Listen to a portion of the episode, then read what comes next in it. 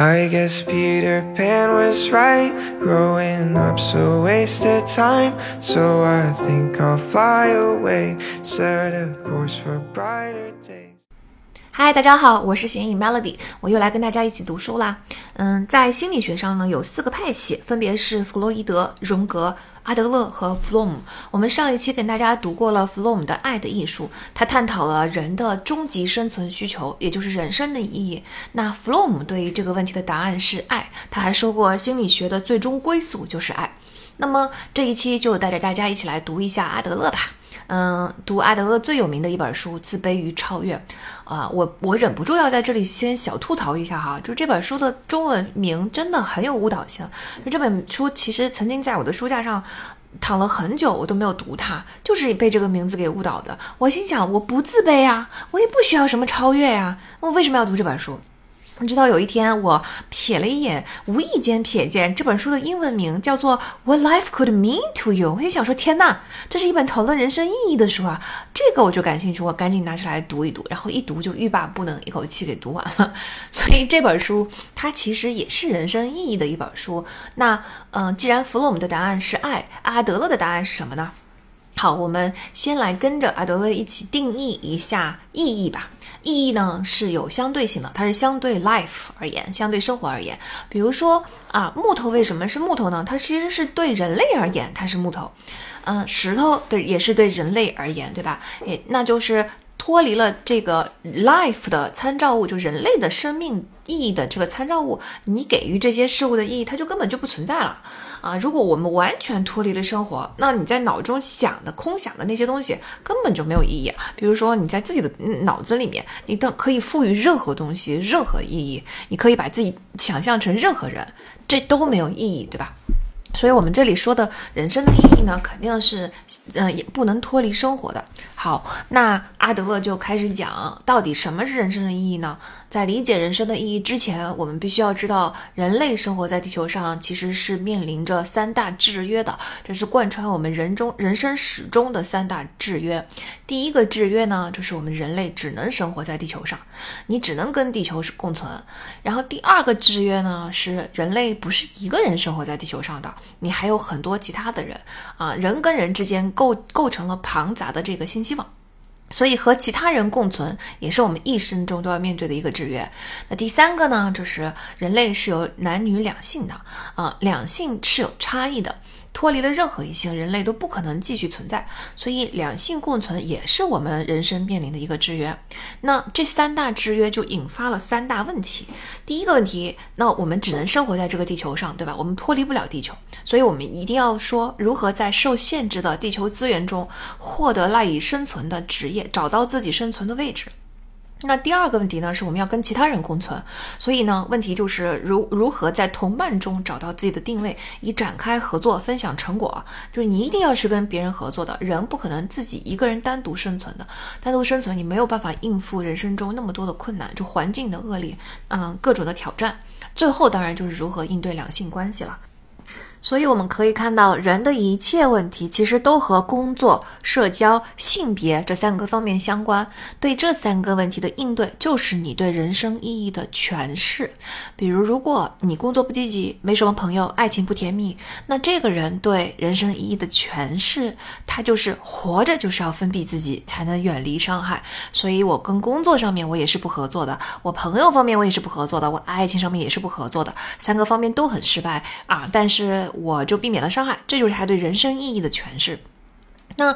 换换另外一个人，相对的来说，工作上积极。成绩斐然，有亲密的爱人啊，交友广泛，人生就充满着机会。即使失败了，也能东山再起。那么，这个人对人生意义的诠释就是活着，就是关注他人，融入社会，为人类幸福贡献自己的力量。不同的人对人生意义有不同的诠释，自然就导向了他对这三个问题的应对方式的不同啊。我觉得阿德勒的这个角度特别的有意思，而且它很简单。我们是不是在地球上就是面临这三大制约，对吧？没有别的了。然后我们这三大制约就是一定会引发这三个问题，所以我们人类整个生存就是围绕着工。工作，或者说不是我们呃狭窄意义上理解的那个工作，就是你至少要找到一个在这个地球上利用地球的资源去生存的一个方式吧。然后，对吧？要不然就是跟别人的合作、社交，然后还有就是两性之间的关系。嗯，在这个对生命意义的诠释上，我们必须是大众化的，也就是在乎他人利益、寻求合作的。嗯，因为这三个问题都 require 我们要合作，这才是真正的意义。如果你将生命的意义个体化了哈，比如说你碰到工作、社交和两性的问题，你根本就不相信跟他人的合作才是解决之道，就是一个一一切的东西都围绕在自己，那你个人就算有成就。可是你这个成就没有办法让他人获益，那也就是说，你的所谓的成就只对你个人有意义。我们前面说过了吗？如果没有对生跟生活融合的参照物的话，那这个意义根本就是不存在的。就是一样东西有意义，它就意味着对这个世界产生意义。纯个人化的东西就等于没有意义啊。比如说。书里边举了一个例子，他说有人对嗯一个教的教众说周三是世界末日，然后大家都为这个世界末日做好了准备。结果周三到了，世界末日根本就没来，那大家就去讨说法，说你不是说周三吗？然后这个人就狡辩说，哎，我说的周三不是认为你你们认为的周三，那这个时候周三就成了他的个人化的意义，这就是没有意义，是吧？就好像好比说在感情中，我也经常听到有人狡辩啊，我说你就是不爱我，他说那在我的定义中，我这样做就是爱你了，这就是把一个东西个人化了、个体化了，它其实就根本就没有意义，是吧？你只能接受我的定义，否则你就得走，你就不能跟我合作。那这种其实就是在要求一种依附性的共生。总之呢，失去了合作，失去了对这个世界产生意义啊，产生贡献，那就是没有意义的。所以，即使一个人能力非常的出众，他也不能被称为天才。唯有对整个人类做出了贡献的人，才能够称为天才。那当然，就听到这里，可能有些同学就会觉得说，啊，我懂，但是这个你的这个道理似乎好像很很合逻辑哈。但难道人就不是追求个人利益的吗？呃，难道人人人不为己，天诛地灭？人一定是一个利益驱动的生物，对吧？啊，是没错，我觉得就是大家一定要认识到，在嗯这个意义的讨论中，个人利益完全是成为其中一部分的，嗯，因为只有当你。在这个世界上产生了对外的意义，把这个东西作为你的目标，你才会去想采取相应的行动嘛。那你在相应的行动里，其实你的个人能力才能提升，个人利益才会随之而来，对吧？因为，呃，如果我觉得我要为这个世界贡献一点什么，我就要开始解决生活中的种种难题，包括我们刚才说的三个方面。我要怎么能够去利用地球的资源呢？我要怎么能够去跟别人合作，产生对别人产生利益呢？我怎么能够在两性问题中跟另外一性合作，对他？产生意义呢？啊，在你碰到这三个问题去解决这三个问题的过程中，你既发展出了自己的合作能力，但你也提升了自己解决问题的能力。比如说，在爱情中，如果你很在意对方，你必然会尽力让对方的日子过得安静、安心、舒适、丰富多彩。那其实，在这个过程中，你的自我也得到了发展呀。如果你封闭了自己，没有任何一点为他人贡献的念头，那其实个人就不会得到发展。啊，所以。呃，这个对生命的利益另有诠释，总在问我如何逃避生活的人，阿德勒很直接说，这个人就已经死了。因此呢，关注整个人类的命运才是生命的真谛。所以到这里，我们已经知道了阿德勒的答案。啊，弗洛姆的答案是爱，阿德勒的答案是合作。我觉得两者基本上是本质上是相同的。嗯，那接下来就跟啊弗洛姆讲爱的能力是怎么产生的呢？那阿德勒也讨论到了人生意义的形成，也就是合作的能力是如何产生的呢？嗯，他答案仍然是呃成长的经历哈。他说，在孩子成长的头五年，已经形成了一套固定的行为模式啊，这些行为模式就是他们处理问题的独有的方式，这就是他们的人生态度。也就是说，他们开始用一种既定的模式来观察世界。当然了，这个时候由于孩子缺乏社会经验，他需要别人对他做出一些解释。那么自己形成的这套观察世界的模式，加上你身边的人对你的解释，其实就构成了孩子对生命意义最初的理解。啊，我们也可以把这个对生命意义最初的理解称为世界观。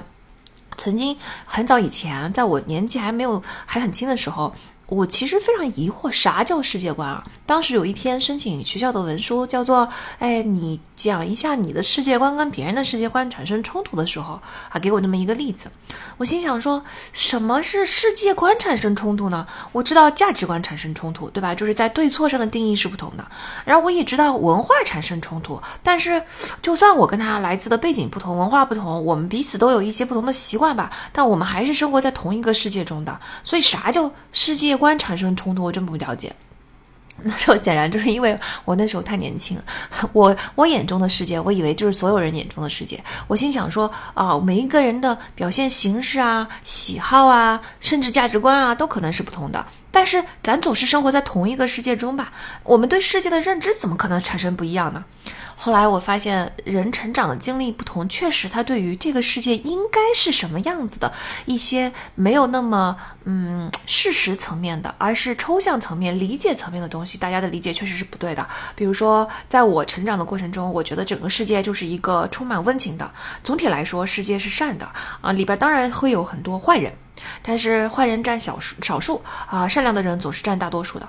嗯，那我会默认人是好的，直到他做了一件事情让我觉得他是坏的，从此我就改改变了对他的看法。但后来我才知道，有些人的世界观跟我是相反的，也就是说，对这些人来说，世界总体是残酷的，但里边存在着一些温温暖的人。他对呃陌生人的下意识的定义是，这个人一定是呃不可信任的，因为我还不了解他。那直到这个人做出了很多证明自己哈是好人的事件之后，他才会改变观念，说 OK，这个人可能是好的。However，啊，一旦这个人做出了一一一些惊动他的事情，就是让他开始怀疑说啊，这个人又是。可能对我产生伤害的人，那么他对这个人的呃那个印象又会再一次的发生改变。我后来发现，其实有拥有这样的世界观，他认为世界就是这样子的呀，人跟人就是不可信任的呀。你要博取我的信任，你就是要凭你的行为来证明的呀。你证明完了之后，如果有一天你做出了就是不一样的行为，你你就是这个信任马上就消失了。我发现这样的人还不少啊，嗯，所以。我终于明白了什么叫做世界观啊，就是对人生，嗯，生命的意义的一个最初的了解，对世界应该是什么样子的。我这一生，包括我们说的人生观，是取决于世界观的。包括我这一生应该去追求些什么东西。对于世界本来就是残酷的，陌生人是不可信任的这样的人来说，可能他们对生命意义的诠释就是我一定要避免伤害。那我们知道了，阿德勒的观点是，所有的人真正的最好的真正人生的意义，就是要寻求合作，不可以逃避这个世界，不可以让自己跟世界剥离，对吧？嗯，不，不可以用防备的态度，而应该采取合作的态度。嗯，所以就是呃，世界观的不同，导致大家人生观会产生不同，导致大家对世界的意义的诠释、生命的意义的诠释也是不同的。嗯，所以我理解价值观是一个对错的判断。就比如说反枪支和支持枪支啊，反堕胎和支持堕胎，它其实是不同的价值观，因为大家对世界应该是什么样子的认知是相同的。只不过我认为让这个世界变得更美好的手段跟方式，我跟你的认知是非常不同的。我感觉这个是价值观。那世界观刚才解释过了，而人生观就是对于生命的意义应该是什么的一个见解。所以我现在终于明白了啥叫三观不同。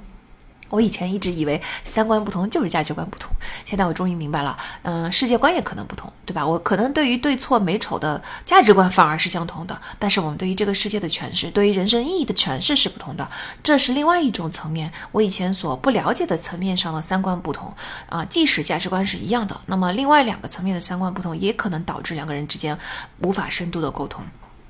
那当然。嗯，人的对于这个世界的初始的理解和对于生命意义初始的理解是来自于生命的头五年，可是并不一定说经历相同，你的所有的世界观，你的这个人生意义的诠释就一定是相同的。相同的经历也可能是有不同的解读。比如说，呃，同样是碰到了困境，那也有人是努力去摆脱这个困境，甚至在困境中找到了人生更深层次的意义的。比如《活出生命的意义》这本书是弗兰克尔写的。他就是讲，在集中营的那种残酷的极端的情况下，你反而是能够找到人深深层的更更深层层次的生命意义的。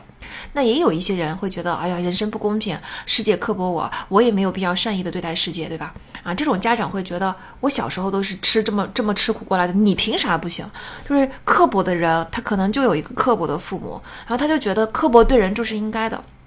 在《再见爱人二》里边，正好有一期啊，讲到那个苏诗丁，苏诗丁跟啊卢哥被伊丽静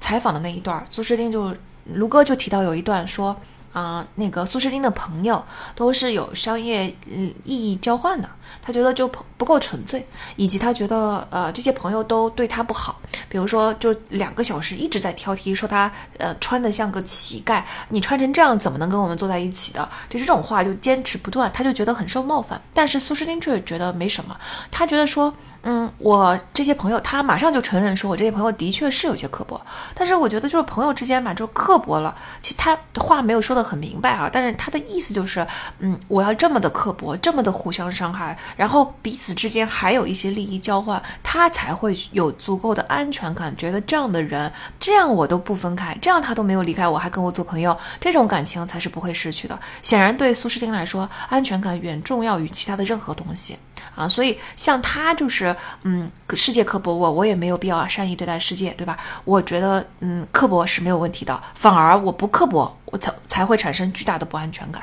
这也是，嗯，经历相同的人，就碰到困难的人，碰到刻薄的人，他可能采取了不一定的对待世界的这个呃模式。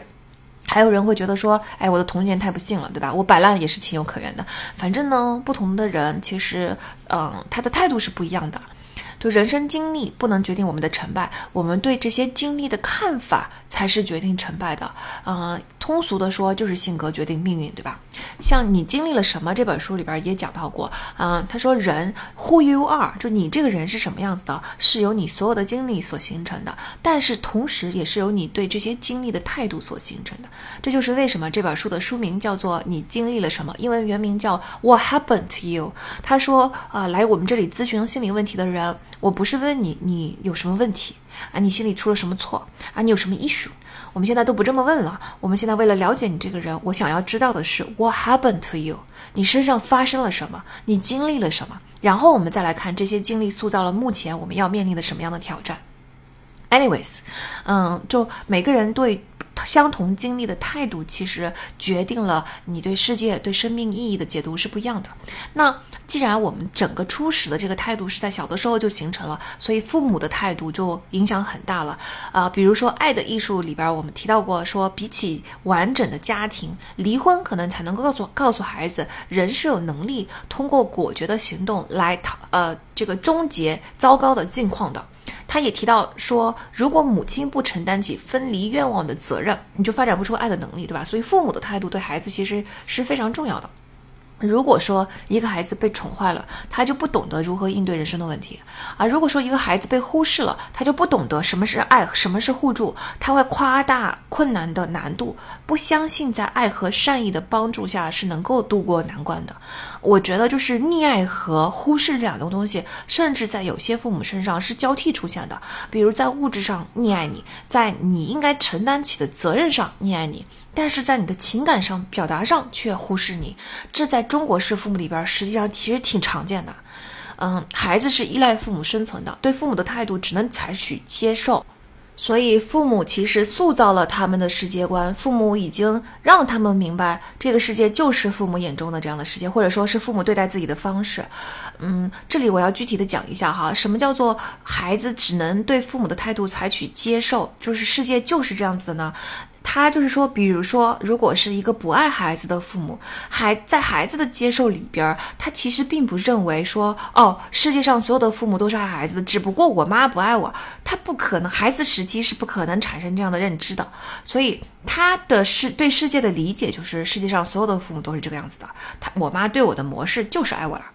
这个就是他对世界的理解，因此父母对孩子的影响真的非常非常的难消除。我之前去年我写过一篇文，我在文里面正好谈到了这个啊，父母的呃，孩子对于父母不爱自己这件事情，即使在成年这么多年之后，为什么如此难以接受？我觉得这就是其中的一部分原因，就是因为。我们呃，我的职业的原因，我每一年会看很多学员的人生故事。其实原生家庭出现问题，在学员故事里边还挺常见的。嗯，父母不爱自己的，就是很常见。有时候吧，作为一个旁观者，你很明显的感觉到这个父母是缺乏爱的能力的。他不是有心的，但他确实没有好好的爱自己的孩子。一个旁观者都已经很清楚的事情，但是你会发现，一百个没有被父母好好爱的孩子里边，有九十九个都在为父母辩护。而且他辩，他甚至其实是站在自己心里面为自己心里的那个声音辩护。他会觉得说，可能是我父母不够理解我，可能我是一个 difficult child 啊，可能父母他有自己的难处，他有自己的艰难啊，可能父母就忙于养家，有各种各样的障碍。总之呢，我知道我爸妈是很爱我的，所以他会抱怨一大堆小时候爸妈不应该这样对我的东西。但是结论永远是那么一句：但是我知道他们是爱我的，好像说的就是爱的方式错了。但是始终不肯承认，他们就是没有能力爱你。他们没有能力也不一定是他们的错，因为他们的父母可能就是这么对待他们的。但是我发现了，就是让这些孩子认识到父母不爱这件自己这件事情是多么多么的困难。我一度以为是因为，嗯，你还停留在孩童时期的生存恐惧中，因为在孩童时期，父母不爱自己是威胁到生存的。所以你不敢去承认这个事情，所以到了成年之后，还是停留在孩提时候的那个认知，你不敢去推翻这个认知。但是看了阿德勒这本书之后，你就会发现说，哦，OK，还有一部分原因是因为你已经接受了世界就是这样子的，所以你是根深蒂固，你的世界观在你脑中成型了。你认为父母这样对你，啊，好像是有问题，但。他就是父母就是这样对孩子，他就是爱我的，不管怎么样，他就是爱我。我觉得这个就更难消除，这个难消除性其实解答了我很多对于人行为模式观察的疑惑，因为这种对世界的最初理解非常的根深蒂固，即使接二连三出现了问题，他都不会被轻易放弃的。因为你看，你想啊，如果在他心目中世界本来就是这样子的，他当然不会改变啊。就算遇到了挫折，就算遇到了现实世界不断的给你反馈，告诉你世界其实不是这样的，但也会被这个人解读为哦，人生本该如此，人生就是有起起落落，人生就不不值得，就是最终不会快乐的，人生就是一场悲剧，人生就是一场修炼，对吧？也好比说一个人在感情中不断不断的失败，其实是因为他缺失爱的能力，或者说合作的能力，但是他也很难认知到他需要去发展爱的能力，他只会觉得说。爱情这个东西是不存在的啊，婚姻嘛就是合伙人。哎，你看那些相爱的夫妻都是装出来的，他们都是亲情啊。哎呀，关起门来一地鸡毛，你怎么知道他们内部发生了什么事情？有时候你听这些人在讲这些话啊，你都会觉得匪夷所思。你怎么会认为世界上没有一对人，每一对夫妻是真心相爱的呢？你怎么会认为他是都是外面装出来给别人看？这个难度得多大呀？但是他们内心深处真的就很难，就是他哪怕已经被现实啪啪打脸，打过很多回了，他就是不轻易放弃他最初对世界的这个理解。如果啊没有承受一些社会压力，或者说已经看到这样下去就会自取灭亡，他就不会做出改变。我甚至觉得有时候连这种重大的事件都改变不了。就比如说，我有个朋友，他已经离过婚了，然后在离婚中，他其实是吃过很多教训的，但是他在第二段感情中一模一样，还得犯这些错误。就是哪怕我觉得有些人已经在看到我这样很痛苦，我这样不对，我这样自取灭亡，他都会悲观的觉得这是没办法的事情，因为世界就是这么运行的。那我觉得，其实相反于发生在个人身上的重大事件，社会压力啊，这个东西是更有效的。就是全，因为人类是一个嗯社会性动物。所以，如果说整个社会的声音对于这样的行为都是不容忍的，他感受到了这个社会压力是当下的非常急急急。呃，很急的一个生存压力，这个时候它反而是有可能发生改变的。这就是为什么我们一定要 promote 大家对于很多心理学问题，或者是爱呀，呃，人生的意义呀，很多东西我们必须要不断的去做科普，去拨乱反正，去让大家都明白到一个道理。因为当你形成了社会上一个共通的正确的认知的时候，它所产生的社会压力能够使得这其中许许多多已经长歪了的人啊，被这个社在这个社会压力下。多多少少正过来一些，那对于这些人来说，只有你真正的去修正这个认知模式，明白到根源，你才可能发生改变。这就是为什么心理问题其实是非常非常难解的啊！不不，不论是大的心理问题，还是很小的心理问题，比如说，嗯，我我我学员里边，我也经常会碰到那些，嗯。高成就但是很自卑的人，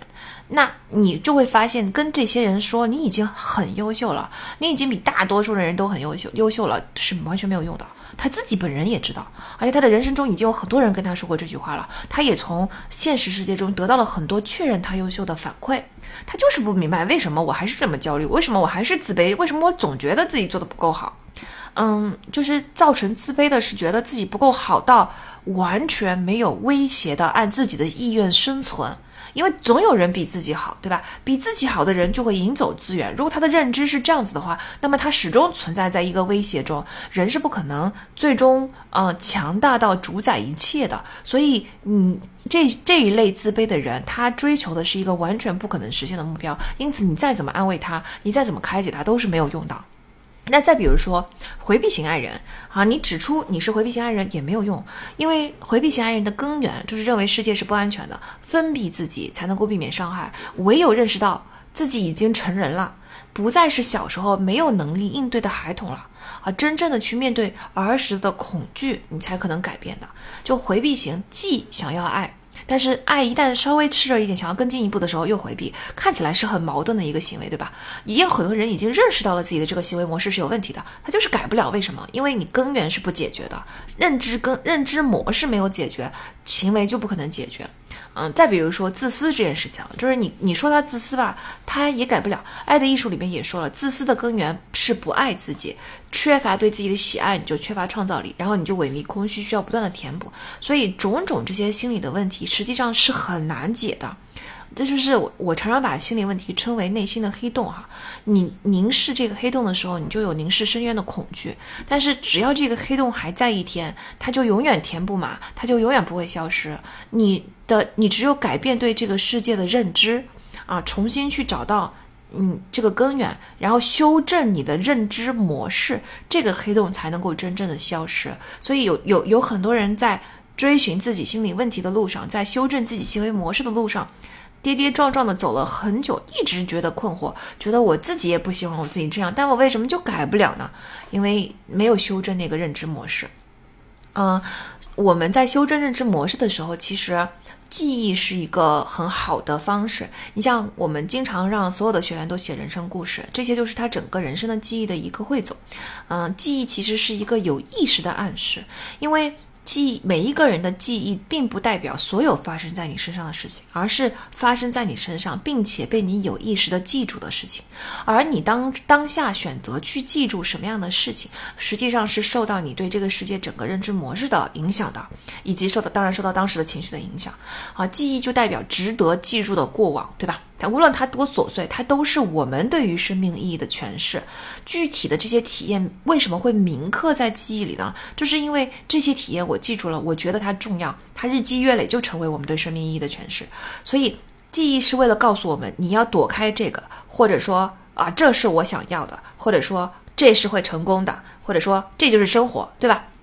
因为所有的记忆的公用性就是这样的。我为什么会对这件事情记忆深刻？要不然就它就让我特别开心，要不然它就是让我特别害怕、特别恐惧、特别焦虑啊、特别不安等等等等一切，它都是为了让我们在将来能够避开一些东西啊，争取一些东西，尝试一些东西啊，冒一些风险等等等等哈。那。既然记忆是对人的一种有意识的暗示，其实我们就可以通过，嗯，展望不是展望，是去回顾自己、审视自己的所有的过去，从中得到很多的启发。我们让每一个学员写人生故事的这个过程，其实是一个非常有用的工具，帮助大家去做自我认知。很多人在这个过程中，经由导师的带领下的对人生故事的梳理，都会觉得说。所有的这一切我都知道，也是我写给你的。但是梳理过之后，我真的人生第一次觉得，哦，原来很多事情是这样的，原来我是这样的。虽然它跟我内心的自我认知并不矛盾，但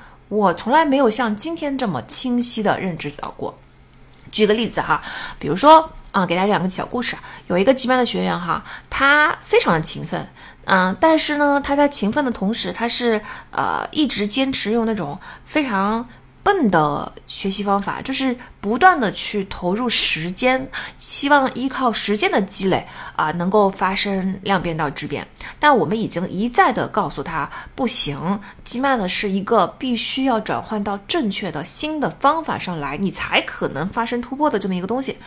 单靠刷题和时间的积累，和一遍一遍一遍去重复你之前错误的路，是不可能发生质变的。好，然后他嘴上，他每一次你跟他这么说的时候，他都非常的认同，真的，他从理性上来说很认同这个道理。但是你从他的行为上看，他又回到了老路上去了啊！直到后来我们看到他的人生故事，他就发现，我就发现他其实过去就是一个笨鸟先飞型的学生，而他。嗯，一开始的时候是考不上一个非常好的学校的，但是他就是一定立志一定要考到这个学校。那他采取的方法就是不停的比别人更加努力的去学习，于是最后他却真的考上了这个学校。然后呢，到了这个学校之后，他很落后嘛，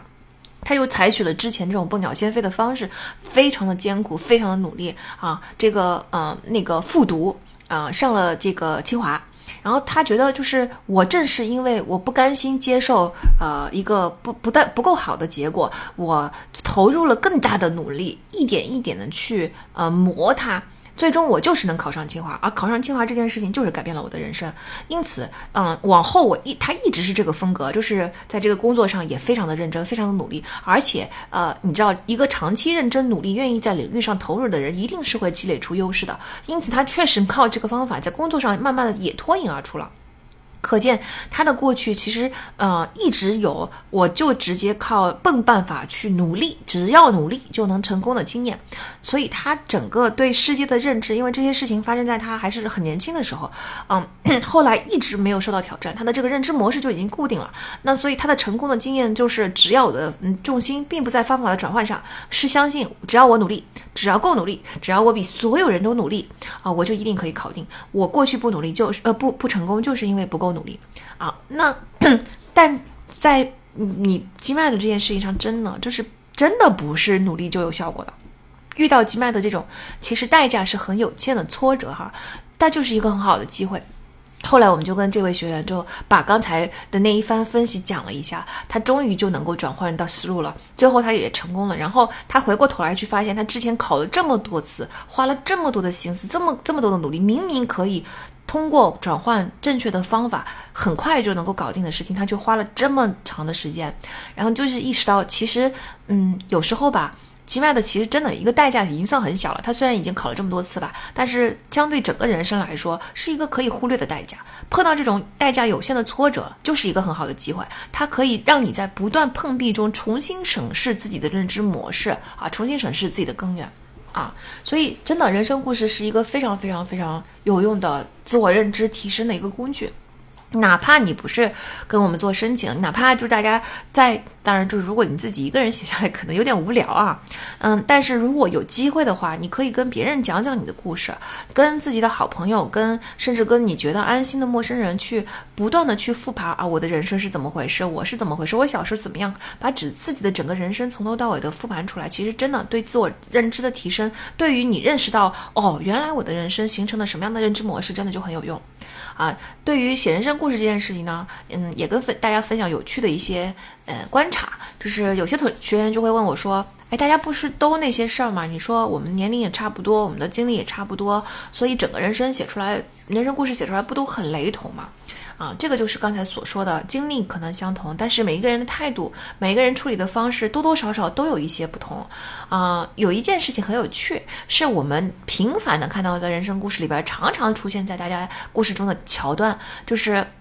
我们的 MBA 申请人可能就经常性的是一一个呃，初中的时候可能是学霸，就可能是全校第一名，但是。由于他成绩很好，因此他高中的时候就能考去特别好的高中。当他进入到这个好很好的高中的时候，突然之间发现我已经不再是第一了。所以初中升高中，从学霸呃掉掉落神坛的这个经历，在我们的人生故事里边经常都能够读到。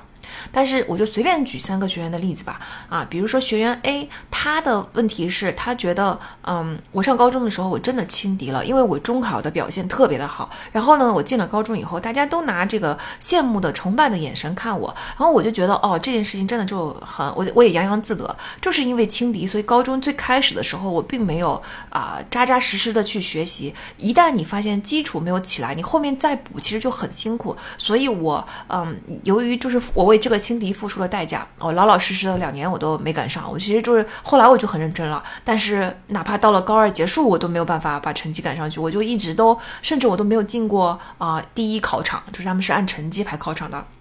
However，幸运的是，呃，两年来的这个积累，慢慢的产生了成效，所以到了高三的时候，终于有了努力的回报，成绩慢慢慢慢就回去了。这是学员 A 的故事。那所以你看，他们他的这个对待这件事情的态度和角度，是他觉得他马上就认识到说啊，高中这个跌落神坛这件事情，原来是因为我太轻敌了。好，那第二个学员 B 呢，他是这样子的，他上来就发现他已经落后了，就是他。这个都不是不是一个中中考第一了，他没有高，他只是在自己的初中是第一，但是他进入高中以后，发现比自己牛的人比比皆是。那这位同学非常的冷静，他马上就解析了落后的原因，比如说他觉得这个地方 A 科目落后，他是因为怎么怎么的，我没学上去，于是我就开始针对 A 科目采取了特定的学习方法，并且给自己制定了一些计划，然后他按照这个计划执行，一点一点的就把成绩给赶上去了。你看 B 同学他的态度就完全跟 A 同学就不太一样。好，然后再到了 C 同学，C 同学的故事比较精彩哈，他呢也是一样跌落神坛了，是吧？然后跌落神坛之后，他就摆烂了。这个当然摆烂也不完全是因为跌跌落神坛这件事儿，还因为当时他家里面出了其他的一些事情。总之心烦气躁，然后成绩又不好，各种挫折，于是他就摆烂了，整个就是一个摆烂的心态。然后就在学校里面吊儿郎当，成绩也不好，他也不放在心上。后来呢，他说他自己是被两个非常优秀但是非常谦虚的同学给拯救了啊。是有一次他说这个细节其实挺打挺打动我的。他有一次吧，我去跟这个我一个好朋友去打羽毛球。啊，这好朋友是我们学校的一个学霸，就各方面都很优秀。呃，那那个，因为他说我从小是学羽毛球的，就学过几年羽毛球，然后我羽毛球打的也真的不错，所以。嗯，我就很得意，然后就一直在去打羽毛球之前就跟这个同学说：“哎呀，这个我是打得很好的，到时候你可别被我打得哇哇叫啊！啊，啥啥啥，我先给你警告一下啊，对吧？之类的。”然后呢，这个同学就非常憨憨的说：“啊，那我确实是没怎么打过，也没没有特别的去学过，咱就到时候你就手下留情呗。反正就是他们就这么谈笑着就去打了。”结果发现打羽毛球的时候呢，这个同学他的这个朋友确实没有学过，可是由于他有绝对的身高优势，以及他的运动细胞可能也比较发达，所以在场上全面碾压他。然后 他对这件事情之后，他当然就很很震撼嘛，很惊讶嘛，就觉得天哪，我学了几年羽毛球，原来我也没有自己想象的打得那么好，原来我也可以被被一个从来没有学过羽毛球的人轻松的就碾压了。然后他产生了这种非常沮丧的感情绪的同时。突然之间意识到，说，你看我的这位朋友，他赢了我，也没有显摆，也没有说我之前，也没有说我之前，对吧？说的这些话有多么的这个可笑。然后呢，但他自己其实，嗯，在体育方面还不错，但他也从来没有显摆，他永远都是那么谦逊。但他本人其实是一个非常优秀的学霸，各方面都很好。他都这样了，我在这儿摆烂是有什么意义呢？然后呢，另外一个同学他说，这位同学。这个家庭条件非常的优秀啊，出身很好，然后但他永远都在非常认真努力的，很安静、很耐心的学习，而且他的学习非常有章法，完全不会放松，不会放过自己的任何一个章节。他就被这两位低调又认真又优秀的同学给感染了，他突然之间觉得啊，做人就应该是这样的呀。于是他就从摆烂的状态中 出来，然后认认真真，最后很去了很好的学校。所以你看，三个人都是初中好，高中。遭遇了打击，然后最后又重回了自己的巅峰。但是三个人处理同样人生经历的态度和方法都是非常不一样的。你看讲出来其实是三个完全不同的故事，所以大家根本就不用担心我的经历跟别人都一样，大家的经历都雷同，那是那有什么？那怎么办呢？啊，不是，我知道没有一个人是一样的。我为什么说我们为什么非常有信心的说每一个人都是独一无二的自己？就是哪怕你的经历是相同的，但是你的。态度是不一样的，你对这件经历的诠释是不一样的，你记住的发生在你身上的那些记忆，甚至都是不一样的。嗯，你看，我经常说我是小镇出来的山里的孩子，然后我父母是医生，在医院长大这件事情影响了我。那但是其实有我这样的组合的人是非常非常多的，我肯定不是唯一的一个。可是我仍然觉得我这个人很独特，可能很少有人跟我是一样，甚至没有任何人跟我是一样的。我就是一个独一无二的自己，就是因为同样的经历，真的每个人的态度和每一个人解读是不一样的。嗯，所以就是大家可以通过嗯看看看自己的记忆，看看自己的人生，梳理自己发发生在自己身上的一切，看看我们记出了哪些记忆，这些记忆到底是什么样子的，甚至可以跟呃记忆中的这些人去聊一下，看看他们的角度是什么样的，他们的记忆跟你的记忆是不是重叠？我觉得这些事情，至少在我们的学院做写人生故事的时候，其实他们都是兴致勃勃的。一开始的时候，他们觉得干嘛要写？一开始写了之后就觉得哦，好开心哦，好有趣，就是欲罢不能，你知道吧？刷刷刷。一开始的时候觉得说天哪，我几千字我都写不出来，然后一开始写之后刷刷刷写个五万字，很轻松，这是很常见的。这是就是因为当你去梳理自己的记忆的时候，是一个 revealing 的过程，是一个能够发现很多真相、很多自我认知的过程啊。因为记忆是有意识的暗示。那有一些深刻的记忆，它会化成梦境，嗯，其实梦境是不受现实局限创造出来的，自己需要的一种情感。所以，呃，我觉得解梦这件事情也很有趣。你看，我对我自己整个人生发生了什么，其实是嗯很知道的。那我我觉得我是一个梦境比较简单的人，那也有可能是因为我知道了这些道理之后，我都能够明白为什么我会做这些梦。嗯，迟到的梦大家都做过吧？就是就是说明大家在。课业上都很有压力，是不是？呃，其实有很长一段时间，我都做过一个系列梦，哈，真的很多年，横跨很多年，从我很年轻的时候就开始了，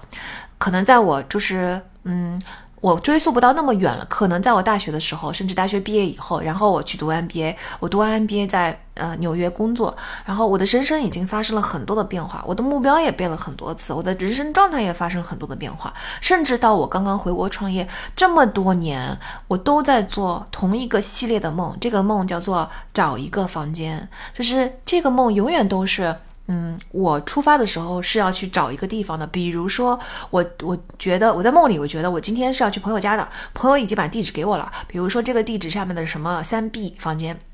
好，那但是我。按理来说很容易找到的这个房间永远找不到。比如我已经走到了二楼，按理来说我再走一层我就应该走到三楼，然后按着门牌号就应该找到三 B 了。但是我发现二楼跟三楼之间突然之间就出现了一个夹层，这个夹层就有非常复杂的楼梯，嗯，怎么的绕的我也就上不到三楼。或者说我上了三楼之后，突然之间发现这个门牌号不是按照 A B C D E 来排的。然后呢，这个系列梦里边经常会有出现，一定会出现一个人。啊，这个人一定是在我找寻的过程中出现的。比如说，如果是那个就是找三 B 房间的那个梦，我就记得在二楼到三楼的楼梯间就坐着一个老奶奶。然后或者说二楼的这个门是打开的，有很多住户里边是能看到人人影的。那我就会去问说，哎，请问啊，这个楼里边的三 B 应该怎么走啊？要不然呢，就是这个人根本就不理我；要不然呢，就是这个人会非常冷漠的给我指一个方向，但是不明确告诉我怎么走。啊，所以总归他们的指导对我来说都是没有意义的，就没有帮助。要不然呢？比如说哈，嗯，我们下一个梦就不在朋友房间了，下一个梦就变成了我在酒店，我朋友住酒店，我要去这个酒店找到我的朋友。那这个朋友告诉我说是酒店的几几几房间，然后我就去进进去大堂，我就会问一个人，我说，哎，这个几几几房间我应该怎么走啊？然后这个大堂的服务员就会告诉我说，啊，这在哪哪个哪个方向？但是他可以指的这个东西一定是找不到的。比如说我他在 D 区，那我找了 A、B、C 都找到了，但是这个 D 就平白消失了，然后这个 D 就 weird 的出现在。另外一个方位，总之呢，就是我这些梦做到最后，我在醒来之前一定是找不到这个地方的，嗯，甚至还有类似的一个梦，它不是找不到房间，而是我在去到一个地方的过程中，突然之间啊，电梯发生了震荡，就是这这个梦比你找不到那个更更可怕。有时候你在你你是在呃上下的电梯里面，然后这个电梯会。突然之间就是急升急降，有时候这个整个电梯甚至会，嗯，不不符合物理 原则的整个摆荡起来。比如说它本来是一个升降梯，但是它会突然之间绕着这个 building 建筑物就开始啊摆荡了，就像一个大秋千一样，整个电梯就你想想看，那那得在现实中那得是多可怕的一件事情啊！或者说突然之间我坐自动扶梯吧，这个扶梯扭曲起来了，它突然之间通向了不一样的地方。然后总总归我觉得啊，这些梦它都是一个系列的。然后我一直不明白为什么我隔三差五就会梦到这样的梦。后来。呃，那个等我回国创业之后，我最终后来创业公司也慢慢的平稳之后，这个梦就彻底消失了。然后我回过头去，我才突然之间明白，说原来我的人生这么多年，从我大学开始，我可能就不知道我未来要做什么。我对我的未来始终是有一种迷茫的。当我当然在很积极的找寻，呃，我在我的工作也不错。我后来去了读 MBA 也不错，我后来在 MBA 也找到了我想要去的投行的工作，但是这么多年的过程中，我始终知道我的内心总有一点东西是缺失的，我并没有百分之百的非常确认的认为这件事情就是我 passionate about，就是我特别乐意、特别想要干的事情。换句话说，我没有找到我的 calling，在我没有找到我的 calling 的嗯之前，我就一直在做这个梦。你看这个梦是不是很好解呀？真的。然后我还记得很清楚，很有趣的是，嗯，这个梦结束也是有一个。仪式感的，或者是有一个信号的，是有一天我又做到了这个梦。那个时候，其实我们创业之后的公司已经慢慢平稳了。这个时候，今那一天我做到的梦，我不再是嗯去找朋友的家了，也不再是找一个客户或者找别人。我记得那个梦是我要带着我的一群朋友们去我的新家，让他们参观我的新房子。然后我也是拿着一个地址去带着他们去的，因为这也是我第一次去装修好的房子。但是，嗯，在这个过程中，我甚至还有一些小小的担心，会想说会不会像以前一样，我也找不到。而且我们走的路也很曲折，什么穿过一个什么宾馆的呃楼顶啊，什么一个大花盆啊啥的。但是不管这个路有多曲折吧，嗯，非常让人惊讶的是，最后我居然找到了。我记得这个梦结束的时候，就是我靠着窗看着窗外的风景，就是那个我们刚刚走过的那个大花园，然后看着我的带我带过来的朋友们在我家非常开心的在那里玩乐，然后我心里面感到了一种前所未有的宁静。哎，这个梦就做完了。从这个梦以后，我就再也没有做过找地方的梦了。所以其实梦境是会提醒我们很多东西的。嗯，然后还有一个你类似的例子就是。你回国一段时间以后啊，回国可能一两年左右吧。我做过一个草坪上跟大家谈笑的梦，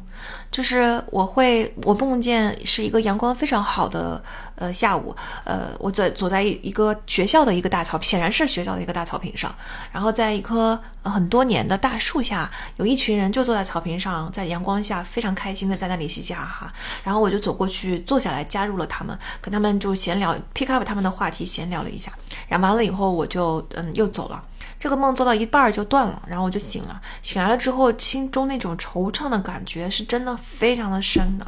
我当时那一刻我就明白了，哦，其实回国这些年。我可能对国外生活最最最怀念的，就是啊，这种我随时都能够走进去，加入这一群人，然后聊一个我也不知道他们在聊什么，但是会很多元、很有趣的话题，大家对你产生嗯嗯，拥有一种非常包容的心态，这就是我在学校里面体验到的那种心态，这就是我在某一些文化里边体验到的包容性和多元性，这个东西对我其实是非常重要的，而我嗯，可能回国这些时间非常怅然若失。非常惆怅的就是这么一点，所以很多梦是有揭示效应的。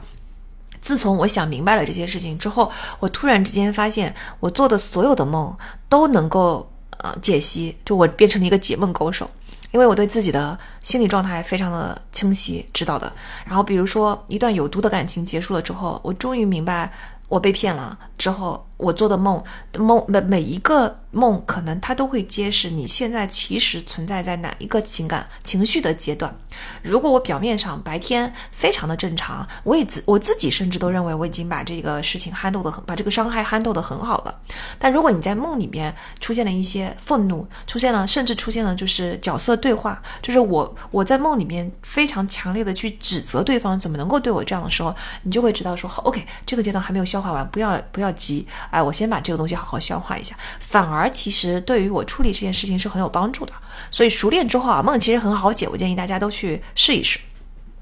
Anyways，反正呢，就是说，呃，那个合作的能力是如何产生的呢？就是总体来说是存在于我们孩子成长的头五年就已经产生了一个初级的理解，然后在这个过程中，后面的过程中，如果你不去纠正他的话，他就会越来越固化。但是呢，培养合作精神是预防精神性疾病唯一的方法。这个是阿德勒在书里的原文。他说，如果你太自我中心的话，你缺乏社会情感的特点会随着长大越来越明显。那这些孩子对生命的意义的错误的解读，从那个时候开始哈，责任感和独立感就停止了发展。所以小的时候，嗯，树立起正确的世界观啊，甚至是比树立起正确的价值观是更重要的。价值观的重塑，说实话，比世界观的重塑要容易太多了。嗯，当然，你看人生观也是，嗯，基于世界观嘛。所以在三观中，真正最最最根源的、最最最重要的，实际上是世界观。你一定要建立起正确的世界观，以及对人生命意义正确的理解。那么有这个合作的态度，或者其实跟弗洛姆本质上没有什么区别。用弗洛姆爱的艺术的话来说，一定要发展出爱的能力，你人生的根本需求才能够得到满足，你才能够得到真正的安宁跟幸福。那对，在艾德勒的这本书里面，只有当你发展出合作的能力，那。也就是爱的能力，对吧？爱的能力是其中的一部分。嗯，爱这个世界，爱你身边的人，爱你的伴侣，那你才能够真正的发展成一个呃有潜力的、有能力的、独立的人。你的责任感跟独立感才才独立性才会得到发展。好，那接下来有一章讲到精神跟肉体，这章我我觉得非常有趣啊。虽然它看起来似乎跟我们的主题不是那么的嗯。贴的不是那么的紧，但是我在这一章精神跟肉体这一章中，我反而收获特别大，嗯，因为这里面讲的就是知行合一这件事情。然后，嗯，他说，阿德勒说，人类的终极目标是安全感，只有不断的解决难题，才能够获得安全感啊。为什么要不断的解决难题呢？因为只有你合作的时候，你才能够攻克难题，否则的话，人其实是很容易被环境打败的。嗯，那环人只有合作起来，才能够打败环境，哪怕这次失败了，但是你经由合作发现我们是有潜力，下一次有可能会成功。啊，那在不断的嗯跟别人合作的过程中，你获得了我可以战胜困难的真正的这种自信，啊，那你就获得了安全感，就是人可以战胜外界的困难的安全感。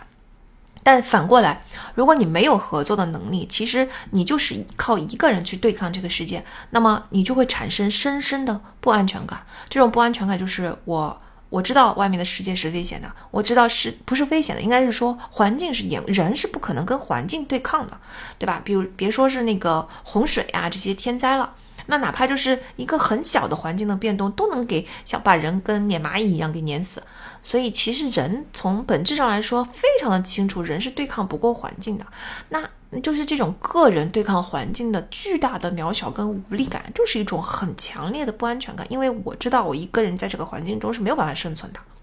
因此，有没有发展出合作的能力，或者说对于人生意义的诠释，是不是以合作为基础，是不是以为整个人类社会人人类群体做贡献为基础，这个其实非常能够决定你的安全感的程度。而你的安全感的程度，就决定了你接下来所有的行为。因为如果人是以追求安全感，那些没有安全感的人，如果一直是以追求安全感为目的的话，因为这是人的终极的生存基本本能嘛，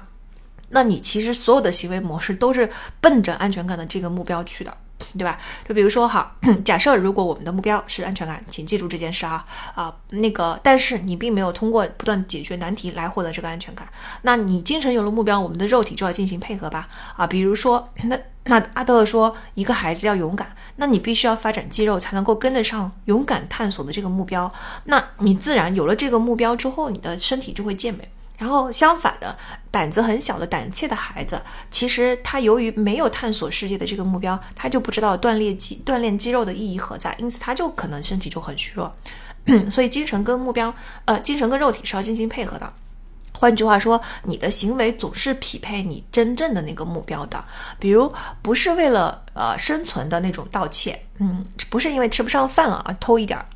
是这种盗窃下意识的盗窃行为，其实是因为内心感到贫乏。只不过你达到嗯消除贫乏的这个目标的手段选错了，选成了盗窃而已。对吧？比如说我们说过的回避型依恋，他他的行为也是为了安全感的这个目标。嗯，你其实他一开始去爱也是为了安全感，因为人的本能就是要通过跟别人相爱、相结合、相合作来获取我能够战胜环境的这个安全感嘛。但是呢，由于他又不相信跟人合作，不相信是可以通过别人的爱和善意来克服这些困难的，所以他嗯又不愿意更深的踏入这个感情，所以他矛盾的行为背后目的其实是统一的。他想要爱也是为了安全感，他害怕爱也是为了安全感。你看这样子，从这个角度来说。我们就可以理解看似很矛盾的那些行为了吧？这就是为什么我觉得我读这一章我的收获是很大的，因为我经常觉得我在观察人的行为模式上，尤其是有些人的感情的行为模式上，我真的很不明白。明明你既要，你为什么既要又要？你难道不明白既要又要是不可能实现的吗？啊，现在我就能理解，他既要的时候也是为了安全感，他又要的时候也是为了安全感，实际上他背后的这个目标反而是统一的。啊，那如果说你发现一个人的行为是不一致的，比如说你只在某一件事情上自律，但是在其他的地方都没有什么积极追求。假设啊，假设如果一个人他特别喜欢健身，在健身这件事情上显得非常的自律，但是他在别的事情上是没有什么积极追求的，那么这个自律就不是真的自律啊。健身的目的行为只是为了达到让人觉得我优秀的这个目标。我们请记住，人一定是追求一致性的，人是不太可能在脑中存在两个信念的。然后你的目标要是在打架的话，你的行为就很混乱。那如果你的目标是一致的，你的行为看起来虽然是矛盾的，但实际上它是一致的。啊，人在追求一致性的这件事情，我正好最近碰到有一个学员跟我说，他说，嗯，我老板一直让我催他干活儿，就是我老板有很多事儿，他每次这件事情快要来不及的时候就埋怨我说，怪我为什么不提醒他。但是吧，我也知道，嗯，老板这个要求是合理的，我也知道我应该去提前催他干这件事，但是我就做不出来催老板人这个行为，为什么呢？他说我明明知道这是对的，但我改不了。啊，我说，我就问他说，你是不是自己很讨厌被人家催呀？他说是啊，就是我特别讨厌别人催我，因为我手上有很多件事情，不是只有你这一件事情。那我自然而然，就我作为一个非常专业的，嗯嗯，很有责任感的人，而且有能力的人，我自然会安排我自己的时间，把这件事情给 deliver 了。你不要催我，你催我就是不信任我。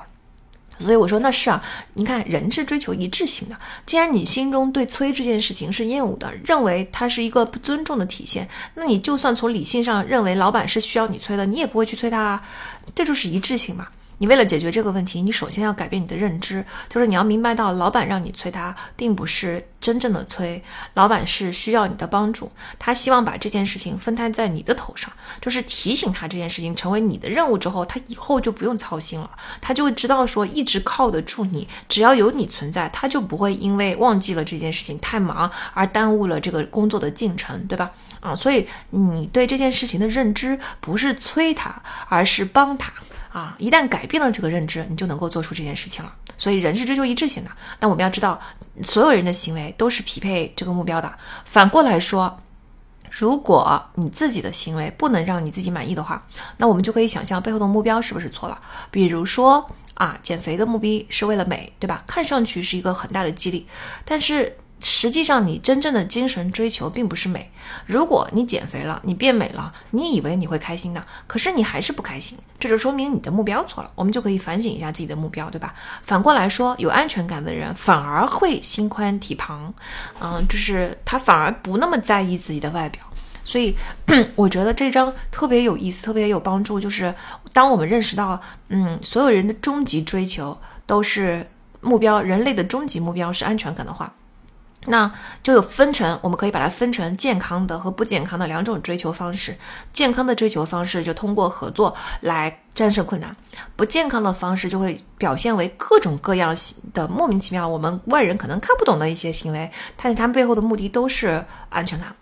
也就是说，目的是决定行为的基础，而我们已经知道了，对吧？目的就是安全感。好，举例举例来说。比如说，如果你嗯过度关注孩子尿床，那孩子就可以习得一件事情，说尿床就是获得父母关注的最有效的手段，他反而不会把尿床这件事情改掉，哪怕父母会责骂他，但是这个时候就要看了孩子的目的是什么。他如果觉得你父母虽然责骂我，可是不能获得父母的关注，对孩子来说是更大的恐惧，因为记住啊，没有爱，孩子是有生存问题的。